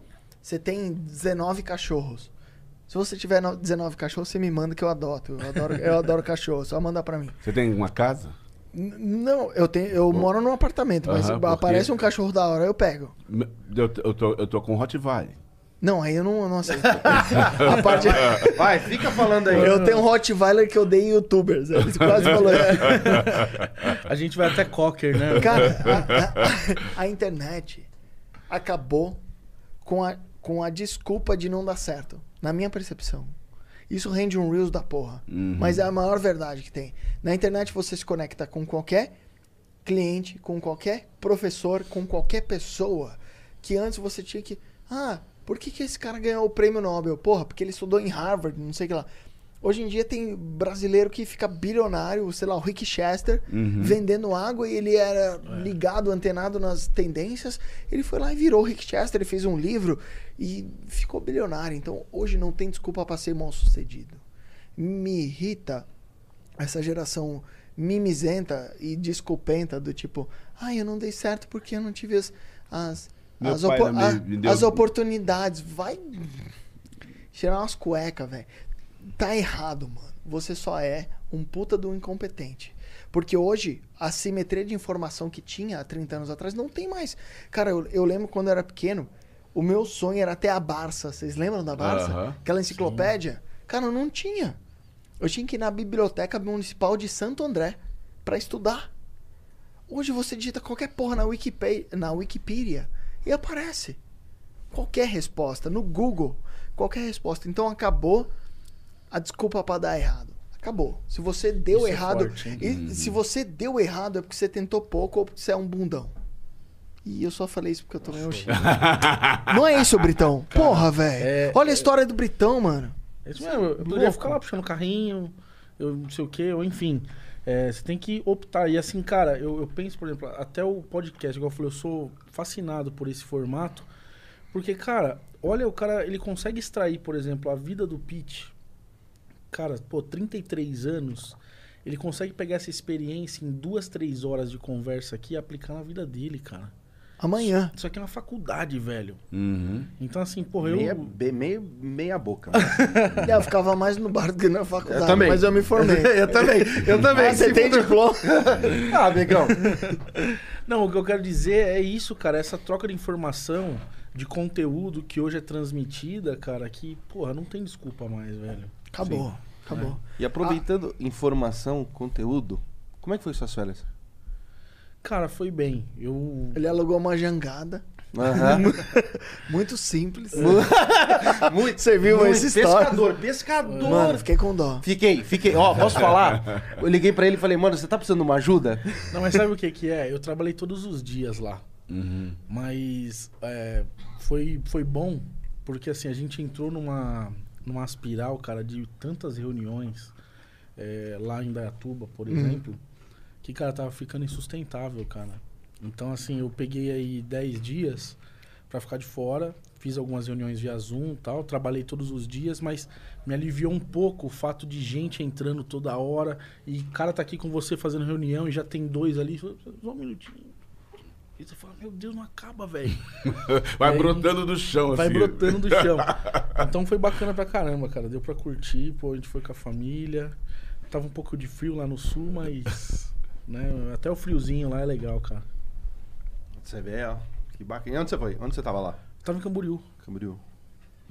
Lá já tá com a, com a roda gigante lá? Tá, tá com a roda gigante, o bondinho. Tá tem- escrito Brito na roda. ele é bem megalomaníaco. Tem que tomar cuidado com esse Ó, se eu vacilar, ele, ele compra inside e eu nem vou saber. Vou tomar cuidado. com- Tomar cuidado com esse cara, velho. Cara, é muito louco esse bagulho. é, A gente, quando a gente foi abrir a asset, e aí precisava, precisava de uma asset, velho, pra alocar Hum. os fundos do dia pra noite. Eu catei, liguei pra um parceiro meu, falei assim, mano, me manda toda a relação das assets que tem na B3 aí. Aí ele me mandou. Aí tinha uma com o endereço da Conselheiro Crispiniano. Que isso? Cara, é uma, é uma rua ruim lá no centro que fica bem do lado das Casas Bahia, onde dorme os mendigos, tá ligado? Aham. Falei, pronto, esse cara deve estar tá fudido. Eu vou ligar agora e querer comprar a empresa dele. Porque se ele tá com esse endereço. Liguei o cara. Olha o que é a expertise faz. O cara faz uns puta negócio foda, velho. Não, o cara me ligou e me xingou, né, velho? Vai se fuder, não tá vendo a minha empresa, mano. Mas eu negligenciando o endereço dele, coitado. Eu acho animal. Alan, vai. O quê? Toma seu Red Bull aí. Eu tô tomando, mano. Quando vocês estão aí conversando A gente só Do- fala mentira. do me, do me, me- é, tá. Conta, conta aí. Ô, que time você torce? É, cara, eu, eu- eu tenho uma dificu- Eu sou um pouco estoico na minha vida. É, eu não consigo delegar uma pica pra outras pessoas, basicamente. É isso. Então, assim, o meu pai é palme- palmeirense e sempre que eu jo- vejo um jogo do Palmeiras, se o Palmeiras faz um gol ou sofre um gol, eu falo, foda-se. Eles estão ficando milionários fazendo gol, perdendo ou tomando gol. Fazendo gol, tomando gol, eles estão milionários. Então, tipo, é, eu acho que eu já nasci com uma mente empreendedora do tipo, eu vou trazer todas as picas que acontecerem na minha frente pra mim. Todas. Tem funcionário meu que faz cagada e eu falo, pica minha, porque eu te contratei e você fez uma merda. Uhum. É minha. Então, é, eu, conforme o tempo foi passando, eu fui é, assimilando coisas que são importantes pra mim. É, então, tipo, porra, é, eu me visto mais ou menos da mesma forma todos os dias. Eu me- tenho uma leve rotina ali que, que eu aplico todos os dias. Eu não tenho muito porque eu tenho que ter um, um, um quê de criatividade ali pra fazer vídeo e tal. Mas normalmente isso envolve a parte, a parte envolve só o whisky. Envolve Aí o Chivas. Fica, é. Mas eu tentei simplificar a minha vida do tipo, o que me deixa puto ou não. Hoje não tem TV na minha casa. Não tem antena, não tem nada. Tem Netflix e Disney, Disney Plus porque meu, meu moleque tá crescendo. Então, assim, chega em algum momento da sua vida que você tem que é, decidir para onde a sua atenção vai ser canalizada. E eu decidi canalizar minha, minha atenção para coisas que eu tenho controle. Então, por exemplo, se eu assino um Disney Plus, porra, meu moleque vai fazer vai ficar feliz. Isso é importante para mim? É. Assina o Disney Plus. Eu ligar o Jornal Nacional e ver um monte de tragédia que não estão sob meu controle, porque um político X, Y, Z, não vou dar nome aqui, fizeram merda e todos eles fazem, foge ao meu controle. Então não vou ver. Não vou ver. Porque isso no meu subconsciente me fode. Amanhã, quando eu tiver que ligar pro Britão pra ter uma ideia de negócio, ah, eu vou estar tá meio puto ou meio feliz. Né? Eu, é. cara, você assimila tanta coisa que tá fora do seu controle que hora, depois você vira empresário, acho que a, a sua grande virtude é saber para onde você canaliza a sua atenção. Porque todo mundo dorme entre 7 e 8 horas por dia, ou 6 ou 5, enfim. As pessoas dormem e o que elas fazem com as horas não, resta restantes, não dormidas. É, não, não dormidas, é uma responsabilidade delas. Então, cada vez mais eu tomo responsabilidade da minha vida. Eu sei que se for esfriar amanhã, for chegar uma frente fria, a minha mãe vai falar: Lucas, amanhã vai chegar uma frente fria. Você bota o casaco. Eu não preciso assistir a porra. Uma hora de Jornal Nacional para ver tragédia e saber que eu tenho que usar o casaco. Uhum. Então, é, eu acho que o, estoicismo, cara, é uma corrente muito é, próspera para quem quer ser próspero. Então, tipo, eu acredito que assim, ah, eu quero ser empresário, eu quero ser empreendedor, eu quero ser um bom investidor. Cara, pesquise sobre o estoicismo. Estoicismo, estoicismo é assim. Tome controle daquilo que está no seu controle. É uma filosofia ou uma religião? É uma filosofia. filosofia. É uma filosofia de vida. É, você pode ser religioso ou não. Ah, tá. É independente isso. Sim. Mas assim, o que você sempre pensa, como eu posso fazer o melhor sobre aquelas coisas que estão sob meu controle? Show. É isso, isso, aquilo. E o resto? Foda-se. Mano, eu, eu posso estar aqui, por exemplo, depois que meu filho nasceu, eu comecei a ter umas leves paranoias. Então, meu filho nasceu, eu comecei a sonhar que a gente não travava o carrinho, o carrinho andava e caía numa piscina. Olha que maluquice, velho. Uhum. Você começa a ficar com medo de perder teu filho. Porra. Certo? Te- Teu filho nasce e fala, mano, nasceu um slime aqui que eu tenho que cuidar. Sabe o que eu, Nasce- sa- sabe como é que eu faço com, É. com esse espírito é, estoico, assim, Aham. mais assim? A primeira coisa que eu falo, esse filho não é meu, isso aqui não é meu, não me pertence. Uhum. Então eu não vou perder. Eu vou cuidar da melhor forma possível. Caralho, isso é um, é um bom princípio, cara. Se tiver... É que quando é muito pequeno é foda, né? Sabe o que, que eu faço também, que eu fiz durante um tempo? Frequentei IML, abri cadáveres, com o meu falecido amigo eh, legista, que ele me convidou para que eu pudesse conhecer o É bem trabalho perigoso, mano. dele. É. Caraca. Ele abriu pessoas, o Brito tá com medo. Por que, que eu fiz isso? Para poder perceber que isso aqui é perecível. Ah, sim. Então, tá tudo certo. É, no, no fim mas das contas é tudo dá difícil, certo, né? mas quando você tem um filho, você fica meio. para- Eu fiquei paranoico pra É o caralho. seu primeiro filho, né? É o primeiro. Então, é, é, você fica muito fica doido, mesmo. assim. Então eu precisei um pouco de estoicismo do tipo, vou cuidar da melhor forma, dar a melhor formação, dar. Cara, tudo que eu acho que é bom. O que ele vai virar, aí já é uma. A ele pertence. Já é um problema. A ele pertence, cara. Uhum. Então, é, eu acho que o estoicismo ele ajuda muito os, os pais de primeira viagem, principalmente, assim. E, e eu sigo nessa filosofia, não, não tenho uma religião fixa. É, eu me- é, quanto mais eu estudo, mais eu, eu entendo que eu posso pegar um pouco do judaísmo. Eu, eu não, não tenho uma religião específica, assim. Eu gosto de fazer o bem. Eu pego um pouco do- do- dos princípios do judaísmo, um pouco do catolicismo, um pouco do islamismo.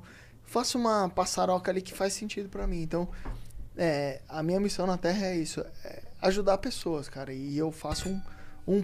Eu sou um fundo. Tipo um fundo que é, eu junto tudo que eu conheço e, e pa- tento passar isso adiante. Acho que a função do educador é essa.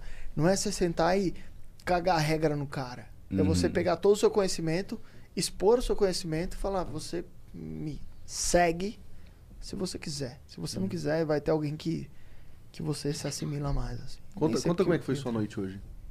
Conta a sua noite hoje. Mano, o moleque dormiu pra caralho, velho. Não, não. Você falou que não tinha dormido hoje pra mim. Você- Não, mas ele dormiu das 10 às 5.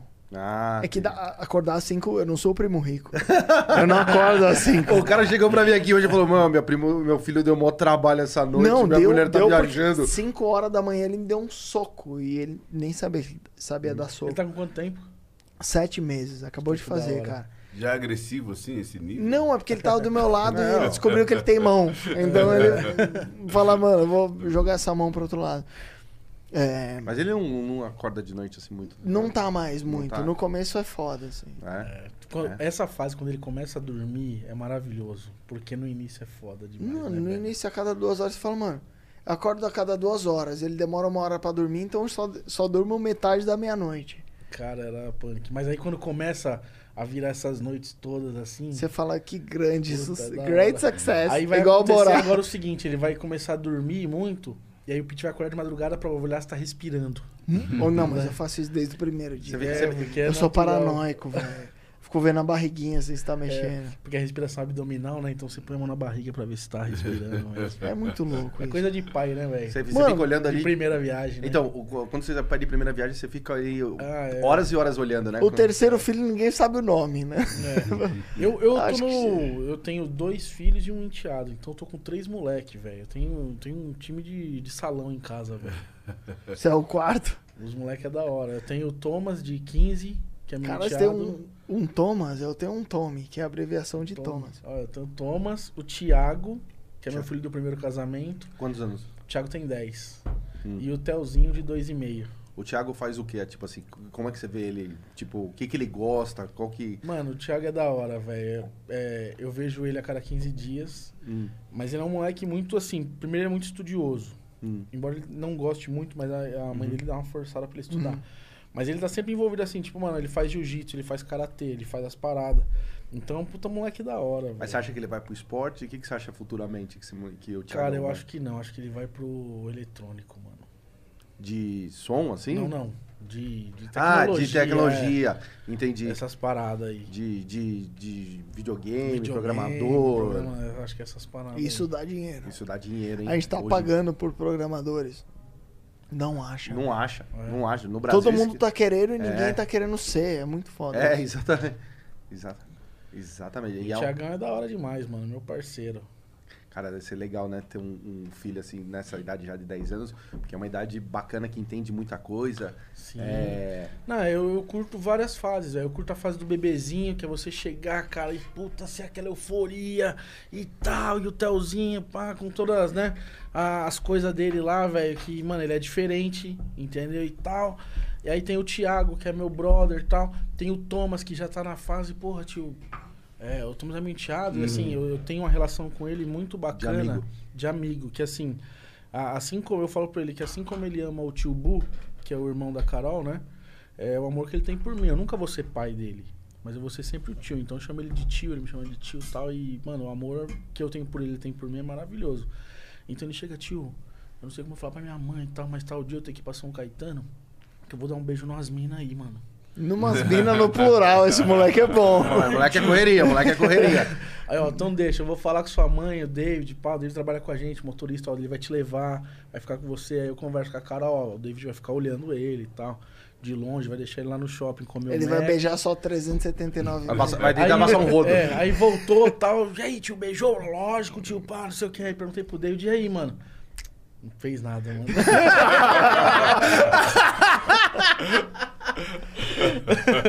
É isso. É, é No assim- fim das contas, tudo dá sempre meio que certo, né? Eu acho que o pai, ele se preocupa pra caralho. Eu sou pai de primeira viagem. Você fala, mano, isso aqui tá errado, isso aqui vai quebrar, o moleque vai morrer. Será que ele tá respirando? Será que tá arejado? Você começa a inventar um monte de paranoia tua. E no fim das contas, mano, tá todo mundo vivo. Ó, o cara toma hidromel, velho. Vamos hidro... Ó, e aqui, tá ó. aí, né, velho? Eu tomo givas, eu tô em casa. Eu acho que assim, minimizar riscos, cara. Tipo, hoje, eu sabia que eu ia aqui tomar um Chivas, porra, o que, que eu posso fazer? Porra, eu podia vir de carro, eu podia vir de Uber. Vim de Uber. Eu acho que é só você ser minimamente inteligente pra esquivar dos, dos insucessos. Eu acho que a pessoa bem sucedida não é a pessoa que é gênia, ou que é rica pra caralho, ou que teve uma herança. Ela só conseguiu esquivar de- de- da maior parte das cagadas. Eu acho que o, o grande empreendedor faz isso. Tipo, como que eu evito um erro que me, que me foda? Do tipo, que eu não consiga voltar pro mercado. É isso, velho. Você tava falando que você é pai de primeira viagem. Como é que foi quando. Como é que foi que você é, ficou sabendo que você ia ser pai? Como é que foi o anúncio? Como é que chegou isso pra você? Como é Ah, que sua minha mulher mulher falou? Ah, Jesus, Jesus, Jesus. Eu falei, mano, virou crente, não é? Não, não, não, como é que ela te contou? Tipo, você tava. Por assim, Whats, cara. Por Hã? Whats. Por Whats, porque ela tava com tuberculose. Minha mãe Certo. pegou tuberculose, velho. Ela tava zoada lá, e- internada num bagulho. E ela foi pro hospital. foi pro hospital e aí n- já não menstruava uns bagulho. Não sei, essa parte de mulher que eu não manjo muito. Começou a desconfiar, fez um, fez um teste, fez dois, fez três e falou, mano. é, Jesus. Jesus. Jesus nunca foi tão acionado quanto naquele dia. Jesus. Ela mandou Jesus 19 vezes. Aí ela mandou uma foto do, do bagulho de. De No ultrassom. teste de gravidez. Não, no teste de gravidez. E aí, muitos Jesuses. Aí eu falei, mano. Ma- será você que eu falou, Maria José. É. eu- E, cara, é, eu acho que Na hora o, que. o original é uma vida assim. Não, pra mim é uma puta de uma benção. Assim. Tem coisas que você não consegue lidar. Morte. Você não, não tá sob seu controle. Vida tá, velho. Então, tipo, poderia ser da fulana que eu nem conheço, suponhamos. Que eu Não, não, sim. tivesse feito uma merda. A vida tá sob seu controle, a morte não tá. Então, eu, enquanto um mero estoiquinho que eu sou, eu tento tomar controle das, daquelas coisas que estão sob meu controle. Mas, mas os primeiros 10 minutos bate assim na cabeça e fala, caralho. não, eu falei, pai." mano, tô indo aí. É. Não, Você já era Eu acho que- casado ou não? não, eu não sou casado até hoje, cara. Mas vocês moram juntos Mas a gente mora há Agora- sete anos, cara. Ah. É que o, o que que eu não, falei? eu falo, Quando- eu falo de ser casado, que eu falo é morar junto, Sim. né? Ah, é, não. É, é, junto há sete anos. E, e quando a gente começou a namorar, eu falei: eu vou no cartório, eu vou casar com você quando o cartório for mais eficiente. E o cartório ficou, continuou a mesma bosta. É, Inclusive, eu caso agora em outubro. Eu também não sou casado. É, então, fiquei sabendo. Eu caso. Vou receber convite. Vai, não, vai eu ter o convite. eu posso vamos, ir? Vamos ter a- o Belo cantando lá pra vou- gente. é. Vixe, mano. O Netinho não vai, mano. Netinho não vai. Vai também. E como é que você recebeu a notícia do, do, do Theo, do Thiago? Você lembra? Cara, o Theo é não. o terceiro? Ah, Não, é, o segundo. O Theo é o terceiro, né? Assim, é o É, segundo sim, meu, o o Thomas dele, é sim, enteado, o né? Thomas é enteado. Mas assim, a- o meu lance foi muito louco com a Carol, velho. É. Eu tenho certeza que ela fez uma macumba muito forte, tá ligado? Pra mim, mano. Por quê? Conta aí. Ah, mano, porque assim, eu tive a minha, minha época de ser da pá virada também, sabe? Uhum. De, Meio mano, puto da cabeça. É, de, sabe? De louco, lógico, É, ser um lógico. cara- Lógico, normal. Um cara terrível. Sim. Um conquistador. Um conquistador, pronto, né? Um passador de rodo. Sabe, sabe no, no vôlei, quando você vê aqueles caras com rodo? Um desses era o Brito. Cara, e assim, eu acho que eu devia ser. eu devia ter um papo legal, porque eu sempre fui gordinho, feinho e tal, mas, né? Dava certo. É só você ser engraçado que você. É. É, então, é, que ajuda, ajuda bem. Ajuda bastante. Mas aí, cara, eu conheci a Carol e foi um bagulho muito louco, assim, cara. Tipo, ela, cara, mudou de fato a minha vida, assim, de um jeito brutal, cara. Que quem me conhece das antigas e me vê hoje não reconhece, cara. Hum. Então, assim, foi muito intenso. Pra você ter ideia, eu morava com meu primo, conheci a Carol, saí de casa com a roupa do corpo, irmão. Eu não levei nada, não fui, não voltei pra buscar minhas roupas, não voltei pra buscar minha É, isso, toalha, isso minha aí é escova de macumba mesmo. dente. Isso aí é macumba mesmo. Irmão, Tá, eu, tá pra- eu saí de casa com a roupa do corpo, comprei tudo. Não é só as roupas, não, vamos comprar novo. Vamos comprar. E comecei a morar com ela sem ter nada, velho. É. Então, tipo, hoje eu olho e falo, que loucura, mano. Então, assim, mas foi, foi assim. Aí foi tudo muito rápido, cara. Com dois meses ela, ela já tava grávida. Mas como é, que, como, é, como é que ela te dá a notícia? Ah, velho, a gente tava vivendo só Lagoa Azul, né, velho? Não É. tinha. Pô, foi logo aquele, aquele Não, mas primeiro. foi o quê? mês, Foi de manhã? Foi no almoço? Conta aí, mano, os detalhes. Ó, ela chegou pra mim, eu tava... Não, eu, eu não lembro direito, mas assim, tipo, era inevitável, mano. Porque Entendi. a gente tava. Eu tava, Intenso, eu é tava intenso. namorando cinco vezes por dia, irmão. Ah, não. Ah, não. Olha. O oferecimento. Ah, O oferecimento Viagra. Obrigado Pode me aí. patrocinar, viu? Ó, Papai. Obrigado aí, papai tá Viagra. on. Caralho. Obrigado a Pfizer. Cialis. Cialis. Aí, ó. Mas assim, foi um negócio que então, assim, foi muito louco. Eu saí de casa, larguei tudo, pá, comecei a ficar com ela. E, pô, aquele negócio intenso, aquele bagulho pra. Ah, dois meses depois, puta, mano, acho que eu tô grávida. Vamos ver, vai, puta, ela tá grávida. Então tá bom, tá grávida, vamos seguir. Agora. Cara, eu fui noivar. A gente foi noivar, ela chamou a família dela, não tinha ninguém na minha família, ninguém nem sabia que eu tava namorando. Minha família não sabia nem que eu, be- que, que eu bebia. Não, pai, o- Minha família é. Mano, família de homem não sabe. É, o homem não, sabe, não sai o que falando os É bagulho. verdade. Eu não sei, aconteceu comigo, assim. Meu pai falou: Nossa, assisti um vídeo no- seu no YouTube e ach- te achei um pouco alterado. Alter, é. eu falei: Caralho, eu tomei meio uísque antes de falar essas groselhas. Então, a minha, minha família também, pô. Eu já morava sozinho, já fazia tudo, então, assim, muito reservado, cara, porra. E aí, quando conheci ela, assim, pô, fui, fui noivar, não sabia nem o que tava acontecendo lá, velho. Tipo, a família dela é gigante, mano. Tipo, mano, você não pô, sabia que você tava avós, noivando? Uma parada de tio. Não, eu sabia, mas eu falei, caralho. Ela é do interior, ela é do interior também? ou Não, de São Caetano. Aham. É. Aí, mas foi, foi um bagulho muito louco, assim, velho. Tipo, alucinante. É a história que se alguém, se a gente contar, as pessoas não acreditam. Mas era pra ser, né, velho? Eu acho que sim. Era, era pra ser. Era pra. É, eu eu falo que assim, o fato de ter meu nome com mel, pipoca e minha foto numa tigela não significou nada. Não tô brincando. Não. Que detalhe. Que detalhe. Olha, eu vou falar uma coisa pra vocês, viu? Cinco vezes por Você dia. bebe, hein? Eu? Eu tô de boa, tá vendo? Eu tô tocando aqui Eu bebo cinco vezes por dia. Ah, você bebe. Você bebe, porra, você bebe. Ó, posso falar? Eu gosto de você assim, ó. É, eu gosto. Olhinho pequeno, ó. Ó, é, eu gosto dele assim. Zoinho, zoinho arregando. Ô, o dia que eu conheci esse cara, ele, ele chegou pra conversar comigo, ele já trouxe a garrafa dele de uísque. Eu falei, esse é dos meus. Caramba. O cara já trouxe, ele falou assim, ó, tá aqui, ele trouxe, aí parecia o cara fitness, né? Você fala assim, nossa, deve ser o whey. Aí a garrafinha, aquelas de alumínio aqui, ele abre aqui, Ah, é, trouxe a minha bebida. Olha, Caramba. Não, excelente. não, e ainda tira, achando que a gente não ia ter bebida pra você. Ridículo. E, não, e agora, você viu hoje a, Não, a, aqui é a categoria? Excelente. E, e pra poucos. Pra poucos. Pra poucos. Pra poucos. Vai vir a, o- a conta, né? Vai chegar o, Deus, o boleto, vai chegar. Não, boleto, não, boleto já, já, já mandei, né? Você tem Cara, que aturar o E Sebastião. vocês, cara, como, como que vocês estão enxergando o nosso podcast aqui? Vocês gostam do podcast? Do Real? Como é que é? Como vocês enxergam o Real Podcast? Vocês gostam do Real? Eu falo, você fala Não, você. conta aí, conta você. É, É, já me Primeiro. fizeram essa pergunta na internet, no Instagram, né? E eu respondi da seguinte maneira: o podcast, para mim, é a oportunidade de criar uma atmosfera de abertura de conexão. O podcast é também de uma autocompreensão, porque assim eu procuro praticar a audição e ao escutar, eu penso que o entendimento fica maior.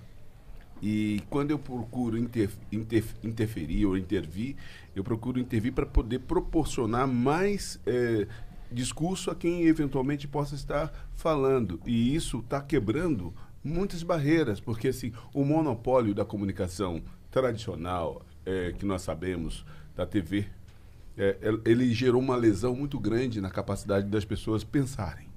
E Por o- si próprios. Exatamente, por si Sim. próprio. E o podcast, ele tem um poder e um potencial enorme de dizer, de quebrar a- a- a- as amarras, quebrar essas, essas, essas, essas limitações e gerar, então, essa interação. É isso, cara. Pô, o podcast tá em qual edição? Puta, ele Real? fala Não, bem então, pra caralho, é, o que, que eu acho do Real? O Real, o Real tá indo aí pro, acho que 44, 45 na edição. Ele é um bebê. O, o Real é um bebê. É, eu acho que ele, ele é um, mas ele é um bebê que nasceu, nasceu muito bem. Entendeu? Ele é um bebê que já nasceu é, chorando muito. Eu coloco assim, entendeu?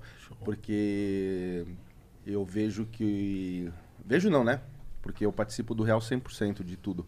É, o Real. Ele é um bebê que chora muito porque ele começou a fazer muito barulho. Entendeu? Então hoje, assim, a gente tem um, um, um bebê com grande futuro. é, que rapidamente chegou nos lugares que eu pensei que ia demorar um pouco mais para esse bebê chegar. Sempre soube que ia chegar. Entendeu? Mas. Não na velocidade. Não na velocidade que chegou.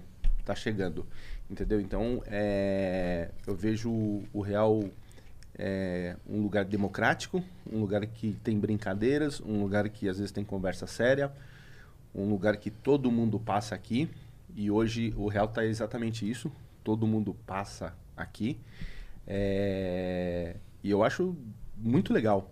Eu acho legal daquilo que eu contei para vocês, da história que eu recebo do pessoal que está assistindo. Eu acho legal é, do jeito de ser, que nem de, de cada, cada história. Por exemplo, hoje eu tô com a história de vocês aqui. Amanhã eu vou ter que estar tá, tá com um comediante e assim vai. Depois eu tô com um político e assim Pô, vai. uma correção. Estamos. Sim. É, do real tô falando, não tô falando de Mas nós. estamos nós. É. Nós fazemos parte Aí do real. o então assim ele ele, ele pega e, e então assim eu acho que é, é isso. Eu tô, eu tô muito feliz de de de estar de tá aqui no, no real etc. E eu acho que ele é, ele é isso. Ele é uma criança que nasceu que vai crescer. Como toda criança tem às vezes tem, tem seus erros, entendeu? Mas Vai dar uns tropicos. é, mas, mas, eu, mas eu acho muito, muito legal. E, e eu acho que muita coisa, é, tipo assim, é, bacana vai acontecer no real. Amém. Você sabe, assim, óbvio, hoje vocês são os protagonistas do Real, mas sabe que o Real nasceu com a ideia do Brito. Caralho, Brito, o que, que você não pensou que eu Cara, já pensei? É, eu O tava... Brito é um inven- ele inventou o Facebook. Não, sei se- Não, a gente estava em casa e eu falava assim, pô, eu sempre acompanhei muito, eu olhava o Flow Uhum. e falava assim, porra, cara, é, o que que acontece? Hoje esse, esse formato é de fato, é você tá entregando a vida em duas horas ali, é uma- você tá transmitindo uma experiência absurda que se a pessoa tivesse que comprar essas duas horas aqui, Ah. ela pagaria um curso caro, tal, não sei o que, você tá entregando de graça num podcast. Uhum. E aí eu olhava, antigamente a entrevista mais cara que tinha na televisão era o Jô. Aham. Qualquer empresa que quisesse lançar alguma coisa, ela tinha que ir no Jô ser entrevistado. No outro dia, o lançamento dela tava. Uhum. Seja uma peça, seja uma banda lançando um disco, seja. Aham. E isso virou os podcasts. Era uns 500 pau, não era? Era uns 500 pau, Eu Jô. lembro. Era 500 pau pra você ir no Jô fazer a entrevista. E aí o Flow alcançou aquilo. E aí eu cheguei pros meus meninos da, da Spaceship e falei, cara, quanto que era que é pra gente anunciar no Flow? Os caras falaram, ah, não sei, a gente não tem grana pra isso, não sei o que. Eu falei, então foi o seguinte, vamos montar um podcast nosso. Caralho. Olha que loucura. Não, você chamou, não é loucura, você chamou na Xinja. Aí, lá, lá em Dayatuba, a gente tem a nossa casa e a gente tinha uma outra casa dentro de um condomínio que era a casa pra gente receber visita. Então, por exemplo, você vai lá com a sua esposa, seu bebê, você fica em casa, a gente faz um churrasco, tá na hora de dormir, você não precisa dormir lá. Uhum. E nem ir pra hotel. A gente fala, ó, tem uma outra casa aqui, nossa, ó, vai pra lá, dorme lá, fica à vontade, Aham. que aí você acorda amanhã a hora que você quiser, aí você fica... E minha mulher tava decorando essa casa que é pra gente receber visita. Eu peguei a casa dela e transformei num estúdio, velho. Ela nem sabia. Ela ficou felizi- felicíssima. Catamos os moleques, compramos câmera, microfone, mesa de som, transformamos uma sala no estúdio, os quartos em edição. Mano, ela ficou puta comigo, cara. Ela queria me matar, velho. Elas são muito boas nisso, vou ficar putas. Aí eu falei pros caras, falei, mano, vocês vão ter que fazer isso dar certo, velho. Porque, mano, eu catei a casa que era da minha mulher pra receber visita Aham. e transformei no, no real, velho. E aí começou, mano, o real. E aí até que foi um dia que um amigo nosso levou o, o Igor lá. O Igor falou, pô, a gente tem que conhecer essa turma desse real Esses aí, não sei o que, esses loucos aí e tal. Aí o Igor foi lá em Datuba, mano Uhum. O Igor do Flow. do Flow. Aí, porra, lá a gente trocou ideia, tudo, aí foi quando o Real veio pra cá. E, e aí a gente entrou no Flow, entrou no Vênus, no Critique, pô, a gente tá. Tô aguardando o Geiger colocar a gente no enxuga-gelo do Freud, que eu gosto muito. Fica a dica. Fica a dica. Mas, é, então assim, cara, aí foi tudo acontecendo, mano. Mas o Real tinha essa, propo essa proposta de ser a propaganda da LTW. Uhum. Nossa, a gente não tinha como pagar. Não tinha como pagar o Flow, pagar os caras. Velho, então vamos fazer o nosso aqui e vamos divulgar a gente. E eu sempre quis. Com divulgar- gente boa pra caralho. Com gente boa, porque assim, eu, eu não Senão queria. de, de fama, né? Você É. pega o cara errado, ele te fode. E eu não queria divulgar em algo que fosse divulgação por divulgação. Eu acho que assim, tem que ser em algum lugar que faça sentido, que tenha conteúdo, que, que pô, a pessoa saia dali falando, pô, eu. De fato, foi aquelas duas horas que eu fiquei ali acompanhando aquele bate-papo e me agregou. Sim. E aí tá lá a nossa propaganda, a nossa marca atrelada. Então o real era pra ser essa essência. E aí foi, pô, o encontro aí dos meninos estão fazendo com maestria. Hoje, óbvio, eles são protagonistas, eles tomam conta de tudo isso aqui. Mas o real foi algo que nasceu no meu coração, assim, muito forte de, de fazer um podcast, cara. E é a primeira vez que você participa dessa porra? É. É a primeira vez. Mano, Olha, se eu anunciasse, eu ia vir todas as vezes. Mas o- Caralho, o, o Britão real- é muito bonzinho. Mas o, o Real também nasceu é, com a. No primeiro momento, a ideia de ser do de, de finanças, certo? Uhum. É, tinha esse viés. A gente ia fazer um lance que era voltado para finança, educação financeira e tal. Só que desde a primeira conversa com o Mateusão da Space, a gente tinha um, um lance assim, uma coisa que eu não gosto, por exemplo. Eu, eu hoje a gente patrocina a Batalha da Aldeia. Hum. Eu amo a Batalha da Aldeia. Eu gosto de ver os moleques batalhando. Pô, os moleques tem É Os manos de rap, não Os é? mano de rap. É, eu, já, eu vi. Aham. Cara, gosto pra caramba. É Quando da eles pegam um patrocinador, aí chega lá o patrocinador, ah, pegamos a empresa tal. Aí começa a fazer as rimas da empresa. Pra mim já virou bosta. Aham. Porque, mano, a empresa Descarac- Descaracterizou. descaracterizou o Aham. que os caras são. Podcast. Pô, o podcast tem que estar aqui, a gente tem que fazer propaganda. A partir do momento que a gente interfere no podcast, na conversa, virou bosta. Uhum. Então, assim, a gente sempre teve a LTW, pra você ter ideia, os- o real podcast, você pegar os primeiros, nem tem propaganda LTW. Uhum. Porque a gente não queria isso, cara. A gente queria trazer o cara aqui e ter um papo real. É, o marketing enfiado goela abaixo não funciona. Cara, É melhor você não falar nada e, e, e aparecer aqui. Que É. o cara vai ficar vendo 379 vezes e a gente traçar uma conversa muito da hora. do que... Do que eu ficar, do que ficar falando, nossa. Vejam a LTW. Vejam bem! Você Olha. pega, por exemplo, Ah, você acha que o Zezé usa o guarda-roupa da Marabras? Bom, eu, Eu tenho um relógio da Marabras. Porra, mano. Porra. Ele tá usando o armário Itatiaia na cozinha dele. Não é o. Entendeu? Então assim não rola Nem mais, fudendo. Né? Não, não é o Itatiaia, é o. Como é que chama? O. É. Como é que chama aquilo, velho? Que tem um nome muito ruim. Pior que é? É Itatiaia. pior que Itatiaia, eu não lembro. É o. Eu vou lembrar. É Não, o não. Guarujá. Guarujá. Guarujá. o móvel é o Guarujá, Nunca gente. ouvi falar Não. isso. Você não. acha, velho, que ele tá usando? Então, assim, é- É o rack, meu. as pessoas, é, hoje com a informação, as pessoas estão por fora. Então, assim, eu penso que até a aceitação da LTW, quando as pessoas entram no planejador, é porque elas escutam aqui, pô, vocês falando, o Igor e o Monark, a Cris Paiva e a Yasmin, pô, o Geiger e o outro rapaz lá que meus meninos são fera. Pô, é porque ele. O Mário, né? Porque eles veem verdade, cara. Porque se fosse um negócio empurrado aqui, não ia, não ia rolar. Não Cara, eu, Entendeu? eu, eu já sou influenciador há algum tempo. Faz três anos que eu cri- criei meu canal. E aí, em alguns. é, algumas empresas queriam fazer um fit ali, queriam fazer um, um negócio em conjunto. No começo era tipo assim: o briefing. Você tem que falar tal coisa, tal coisa, tal coisa. Você não pode falar tal coisa. Mano, nos últimos que eu tô fazendo, é tipo assim: você vai ser você mesmo pra caralho. Você manda pra gente aprovar. Olha É a tipo, diferença, né? Cara, é uma diferença do caralho. Porque se eu não conseguir. Se eu tiver que falar X, Y, Z e não poder falar A, B ou C, as pessoas vão falar, mano, o Pete tá fazendo uma porra de uma publicidade. Quanto que eu vou converter? O pitch Zero. tá vendido. É, É, entendeu? é. O pitch vendeu. E tipo, todo mundo vende alguma coisa, não tem problema. Eu, eu vendo o meu espaço ali. Não, uma coisa é Só você que vender, outra coisa é cê- você vendido. Só que você vender coisa, a né? verdade, você vende sempre, cara. É, Mas muito tudo louco. tem coerência com aquilo, É. a essência do tema, da essência do, É, só que se o cara fala, você né? tem que falar isso, você não pode falar isso, você fala, mano, aí já não vou conseguir falar. Deixa eu falar e você aprova?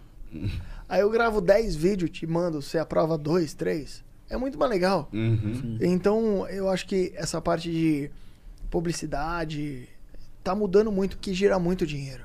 Que que- o que, que é mais efet- efetivo hoje? Pro Britão, por exemplo, colocar aqui LTW, pra Inside mesmo. Ah, colocar inside aqui ou colocar inside na Globo. Porque daria até. Cara, se eu não sei na Globo, tá- vai estar todo mundo cagando pra você. É. É, a internet é maravilhosa porque ela democratiza, inclusive, o espaço publici- publicitário. Mas aí tem que ter um, uma boa, uma boa, um bom vendedor do outro lado. Né? E vendedor bom é vendedor de verdades, cara. Que aí você vende 10 vezes pro mesmo cara. Sim. Eu acho que a, a, a internet é democrata, assim, democratiza para tudo. Do lado bom, pro cara que, que influencia, e também pro idiota. Né? Que o idiota da rua que você tinha, que hoje o idiota da rua fala pro, pro mundo. Sim. É, cara, eu, eu, eu penso que assim, hoje a gente pega, por exemplo, as 10 profissões mais bem remuneradas do mundo, elas não existiam há 10 anos atrás. Então você vai pegar, pô, é youtuber, influencer, Hum. controlador de drone. Antigamente você falava assim, o que que você quer ser quando crescer? Não, advogado, médico, não sei o quê. Esses dias, pô, meu sobrinho mandou, tio, você não tem um computador aí? Eu falei, mas pra que que você quer? Ah, que eu quero ser youtuber agora. Eu falei, pô, então vamos comprar um setup pra você, filho. Porque, olha, as crianças hoje olham e querem ser isso, velho. Então, assim, é muito louco, é muito legal. É, lá a gente pensa em duas coisas. Como o Pete estava falando de números no início do programa, né? A gente tenta não ter é, uma numerolatria, Uhum. que é uma empresa Numerolatria é um bom é, idolatra Esse eu nunca, número. Caralho, eu nunca mano, falar, isso é novo. não, vou anotar Esse- essa i- porra. Isso é novo. Numerolatria. Numerolatria. Mas a gente também não tem numerofobia. Uhum. Que é o cara que tem medo, ele fala, não, o meu é qualidade. E aí ele fica nesse discurso de qualidade não é quantidade, ele não cresce nunca. Então, assim, a gente não quer a numerolatria, mas Uhum. também a gente foge da numerofobia. A gente quer ser equilibrado, a gente quer ser o que, o que pode ser, que- o que a gente pode ser de fato. Mas como será que o, pro, no futuro assim a gente vai ter muito médico, muito, muito professor, como, assim, porque hoje em dia assim também é, essa coisa da, da internet assim, hoje em dia o pessoal mais novo, todo mundo quer ser youtuber. E se todo mundo for youtuber, como é que faz os As outras profissões? As outras É profissões? oferta e demanda, né? Se tiver muito youtuber bom, a gente vai cair a remuner- a nossa remuneração, porque tem mais oferta do que demanda. É, e teoricamente a gente vai se coçar para fazer outra coisa. Então, o mercado ele se adapta de forma bem inteligente, assim. É por isso que to- todo mundo fala, ai, quero ser youtuber. Eu falo, não seja. Não seja, porque é, tem espaço para todo mundo, mas se você quisesse de fato ser youtuber, você ia ter sido antes de me perguntar. Porque quando eu decidi montar meu canal no YouTube, eu não perguntei para ninguém. Eu só falei, eu quero ensinar um monte de gente. Foda-se ah, o que vão Você falar. não foi pra isso, né? Não, não foi pra isso. E, e é aí que tá a grana. É quando você vai com com o teu ímpeto ali que você tem do tipo, quero ajudar pessoas. Então se ajudar muita gente cobrar alguma coisa, eu fico rico. Agora, quero virar youtuber? Porra, o YouTube é uma plataforma de oferta e demanda. Do lado da demanda você tem os anunciantes, do lado da oferta você tem os youtubers. É, e, e anunciante está crescendo, só que youtuber também. Então o cara não deveria chegar para mim e falar, quero ser youtuber. Deveria, deveria chegar para mim e falar, quero gerar um conteúdo foda pro cara que eu vou ajudar. Aí eu ia falar, tá bom, virei youtuber. O cara já Porque tá o com YouTube, propósito errado, o- o- né? as pessoas confundem ferramenta. O YouTube é uma ferramenta. Não é um, um, um objetivo. Não é uma profissão você ser youtuber. Tipo, pegaram o nome de uma empresa que é YouTube e transformaram numa profissão. É que nem eu falo em relação, por exemplo, a dança, balé. Balé Aham. é uma ferramenta de comunicação. Aí você fala, quero ser TikToker. O que, que você vai falar? Dá um soco na minha cara. Pô, falando, falando Não daria um soco na minha Ah, eu danço relativamente bem, quero ser TikToker. Mano, Falando- o Sebastião falando- me, me tá com um copo na minha cara. com, com, com razão, velho. São duas coisas diferentes, Você mano. me, deu, você me deu uma ideia boa. Ô, você me deu uma ideia boa. A gente precisa fazer uma dancinha no TikTok com o Brito, mano. Imagina. Ah, o Brito é um grande. Ah, um gra- grande dançarino de TikTok. Você imagina o, fazendo o barão da pisadinha? É que ele tem patrocínio, né? Ele conseguiu. Cara, eu acho que assim, você não pode, você não pode confundir o processo com, com a finalidade. São duas coisas diferentes. Dançarino. Porra, o dançarino ele evolui todo dia, ele dança cada dia melhor, ele faz. novos passos, alguma coisa. Isso é profissão. Uhum. Agora, você pegar uma rede social e transformar na, na tua profissão, você só tá mostrando pro mundo que você não vai dar certo. Youtuber, TikToker, você tá pegando o nome de uma marca e falando que é a tua profissão. Tua profissão não é essa. Tua profissão é ser empresário. Quem quer ser empresário no Brasil? Porra, Ser economista, ser dançarino, ser empreendedor. Quem que quer? Profissão ninguém quer.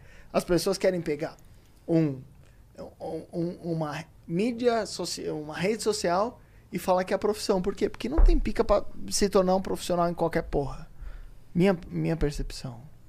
Eu Já tô meio pistola, já. Você você já tá meio bem, né?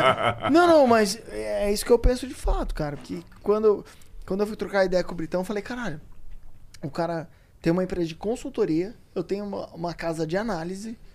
E, tipo, se a gente quisesse ser TikToker, ficar fazendo uns bagulho, seria Ah, TikToker. eu ia adorar, eu ia adorar Só que, ver mano- o Brito dançando no TikTok. Você vai estar É. vestido de Madonna, mano. Você, você não é padrão pra ninguém. Você, Diz o cara que Você- vai estar de Madonna amanhã. você contratou make. Você é, você é ridículo, cara. Ah, eu, eu- eu tenho que pagar, né? Eu fiz a aposta, eu tenho que pagar. Cara, eu acho que são coisas muito complementares. Mídia social, empreendedorismo, cara, é, análise, consultoria, tudo isso é um, é um ecossistema lindo. Contanto que tenha pessoas boas. No fim das contas é isso, cara. O mundo é feito de pessoas. Ai, o Pete virou coach. Meu pau. Ah, o mundo... E é pequeno, Não, meu pau. minúsculo. Aí, ó. Meu pau. Cara, no fim das contas, o que você leva, velho, inclusive de dinheiro, não tô falando só de, Uhum. de pros- prospecção humanoides aqui. O tanto que você leva de dinheiro, é o tanto que você levou de gente, ajudou esse tanto de gente, vezes o tanto do tamanho do pepino que você resolveu. É isso, cara, é uma multiplicação. Equação. Pra mim que é é uma equação tão óbvia. Aham. Ah, Pete, você quer ser bilionário? Eu falo, mano, eu não sei se eu vou ser bilionário. Porque eu não sei se eu resolvi o mesmo número de problemas que o Bill Gates resolveu. Porque todo mundo aqui já usou Word, Excel, Sim. PowerPoint. Vocês estão sabendo do que eu tô falando. Sim. Mano, Bill Gates criou aquela porra. Quando eu falo Inside, a gente tem 12 mil assinantes. Legal. Só que quando eu falo do produto do Bill Gates, eu falo de um negócio que todo mundo sabe do que eu tô falando. Planeta inteiro. O, o planeta usa. O OneDrive, o PowerPoint, o Excel, o Word. E é um negócio que ele foi melhorando durante 20 anos. Então, assim, ah, por que, que o Bill Gates é bilionário e você não? Porque até então, perto dele, eu resolvi menos problemas de menos pessoas. É simples, cara. Não tem vitimismo nenhum. É uma conta, velho. No fim das contas, é uma conta. O Galera, Britão tá tomando. O que você tá tomando aí, Britão? Cara, eu sei que. É, é forte essa porra. Hidromel? Não, tô Não, tomando ele tá tomando Chivas também. É forte, você achou?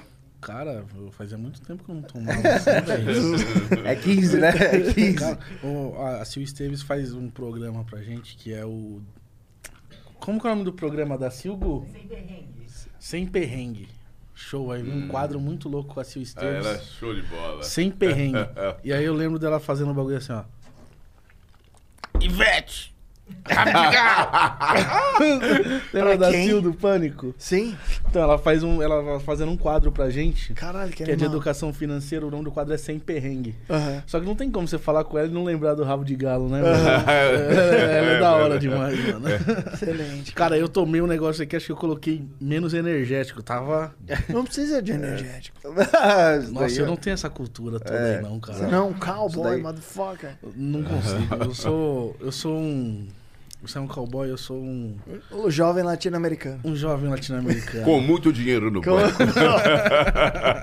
Galera, vou agradecer demais esse papo que a gente teve aqui. Totalmente nonsense, né?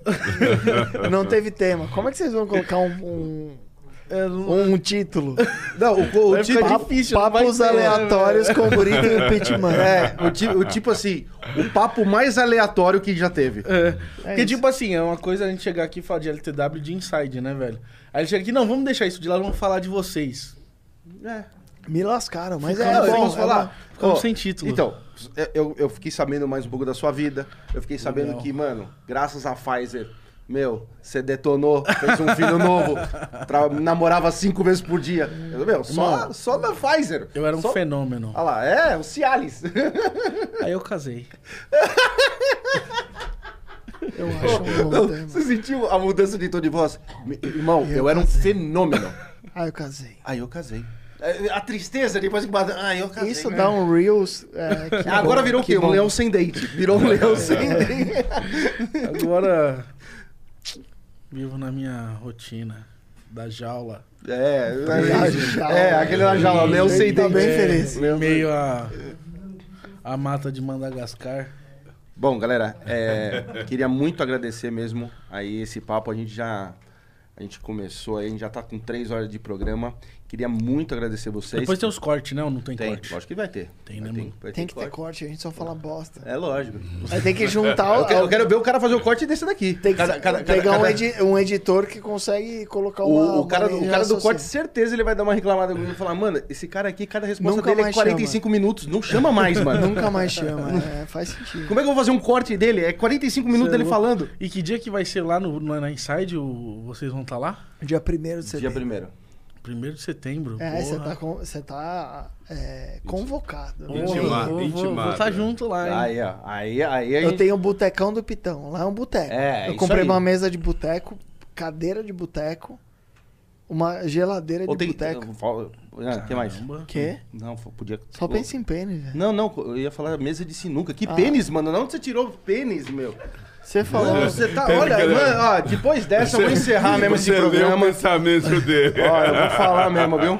Isso daí tá, ó, isso daí tá virado no V8 Mal resolvido. É, esses caras mal resolvidos é assim, que você vai falar de mesa de sinuca, que ele tá falando do bar dele, ele fala de pênis. Vou comprar uma, uma mesa. Uma boa, uma boa mesa. Com um bom taco. É. Só fala disso. Fala aí do seu canal, deixa o recado aí, por favor. É, Lucas Pitt ou Lucas Pitt Money nas redes sociais. E, e é isso, cara. Inside é a empresa que eu criei. Top, parabéns. Britão. Eu não tenho canal, sou um anônimo. Mas eu vou falar do Luiz Brito 82. É. Eu falo, você. eu, sou, eu sou um anônimo, não tenho canal, não tenho nada. Sim. Mas estamos aí, mano. Tamo junto, LTW Consult, Diário Consult, tá bem bacana. Café a mercado de manhã pros clientes. Tem muita coisa boa. E Real Podcast, Fera, Spaceship, tamo junto. seu... É isso aí. É isso aí. Já que ele falou que não tem canal, somos nós, LTW. Mas não somente somos nós. O meu Instagram é sou eu, Sebastião. Seja você também, Olha a voz Sebastião. né? Se conecte conosco, porque como vocês puderam experimentar essa vivência, é cada momento, cada dia, uma vivência melhor, porque você merece e nós merecemos a sua audiência. Não é verdade? É isso aí. É isso aí. Então queria muito agradecer aí todo mundo que assistiu. Obrigado que hoje foi esse programa maravilhoso. Quero deixar ah, lembrando que amanhã, amanhã a gente tem o Rafael Cortez aqui com a gente e eu de Madonna, pagando a promessa que eu fiz aí pra vocês. E vocês só me fodem, viu? Na Ai. internet só me fode. Então, lembrando também, quero sempre agradecer também a Spaceship e a LTW. Então, não esqueça você aí que está assistindo esse programa, que hoje aprendeu aqui com esses caras sobre finanças, quer aprender a investir ou tá com a vida enrolada, não se esqueça, entra lá no site www.ltwconsult.com.br, vai ali planejador de sonhos, responde o questionário ali, 10 perguntinhas rapidinho e já sai um questionário para você ali arrumar sua vida, para começar a aprender a investir. Não esqueça de seguir eles também lá na- no YouTube, na, na no canal deles, LTW Consult, e assiste aí o programa deles, Café com, com Mercado de manhã, né? Café É, Mercado Café Mercado E Diário e Consult Diário ao Consulte, meio-dia. Consulte ao meio-dia. Então, Eu vou obrigado. lá sexta-feira. Ó, presença do Pete sexta-feira no Diário Consult ao meio-dia. Aí, ó, presença do Pete. Sexta-feira agora o Pete tá lá no Diário Vai estar o Consult. Pete e o Falcão, hein? Vídeo, é. Ó, Ai, o Falcão vai estar lá também. Vai ter uma bola rolando lá pra, pra ter um futebol Se nervoso. tiver, eu chupo. Ah, é? Eu falei. Os caras escapou, Com escapou. essa frase, eu, Eu encerro. Valeu, bola. galera. Até amanhã. Valeu.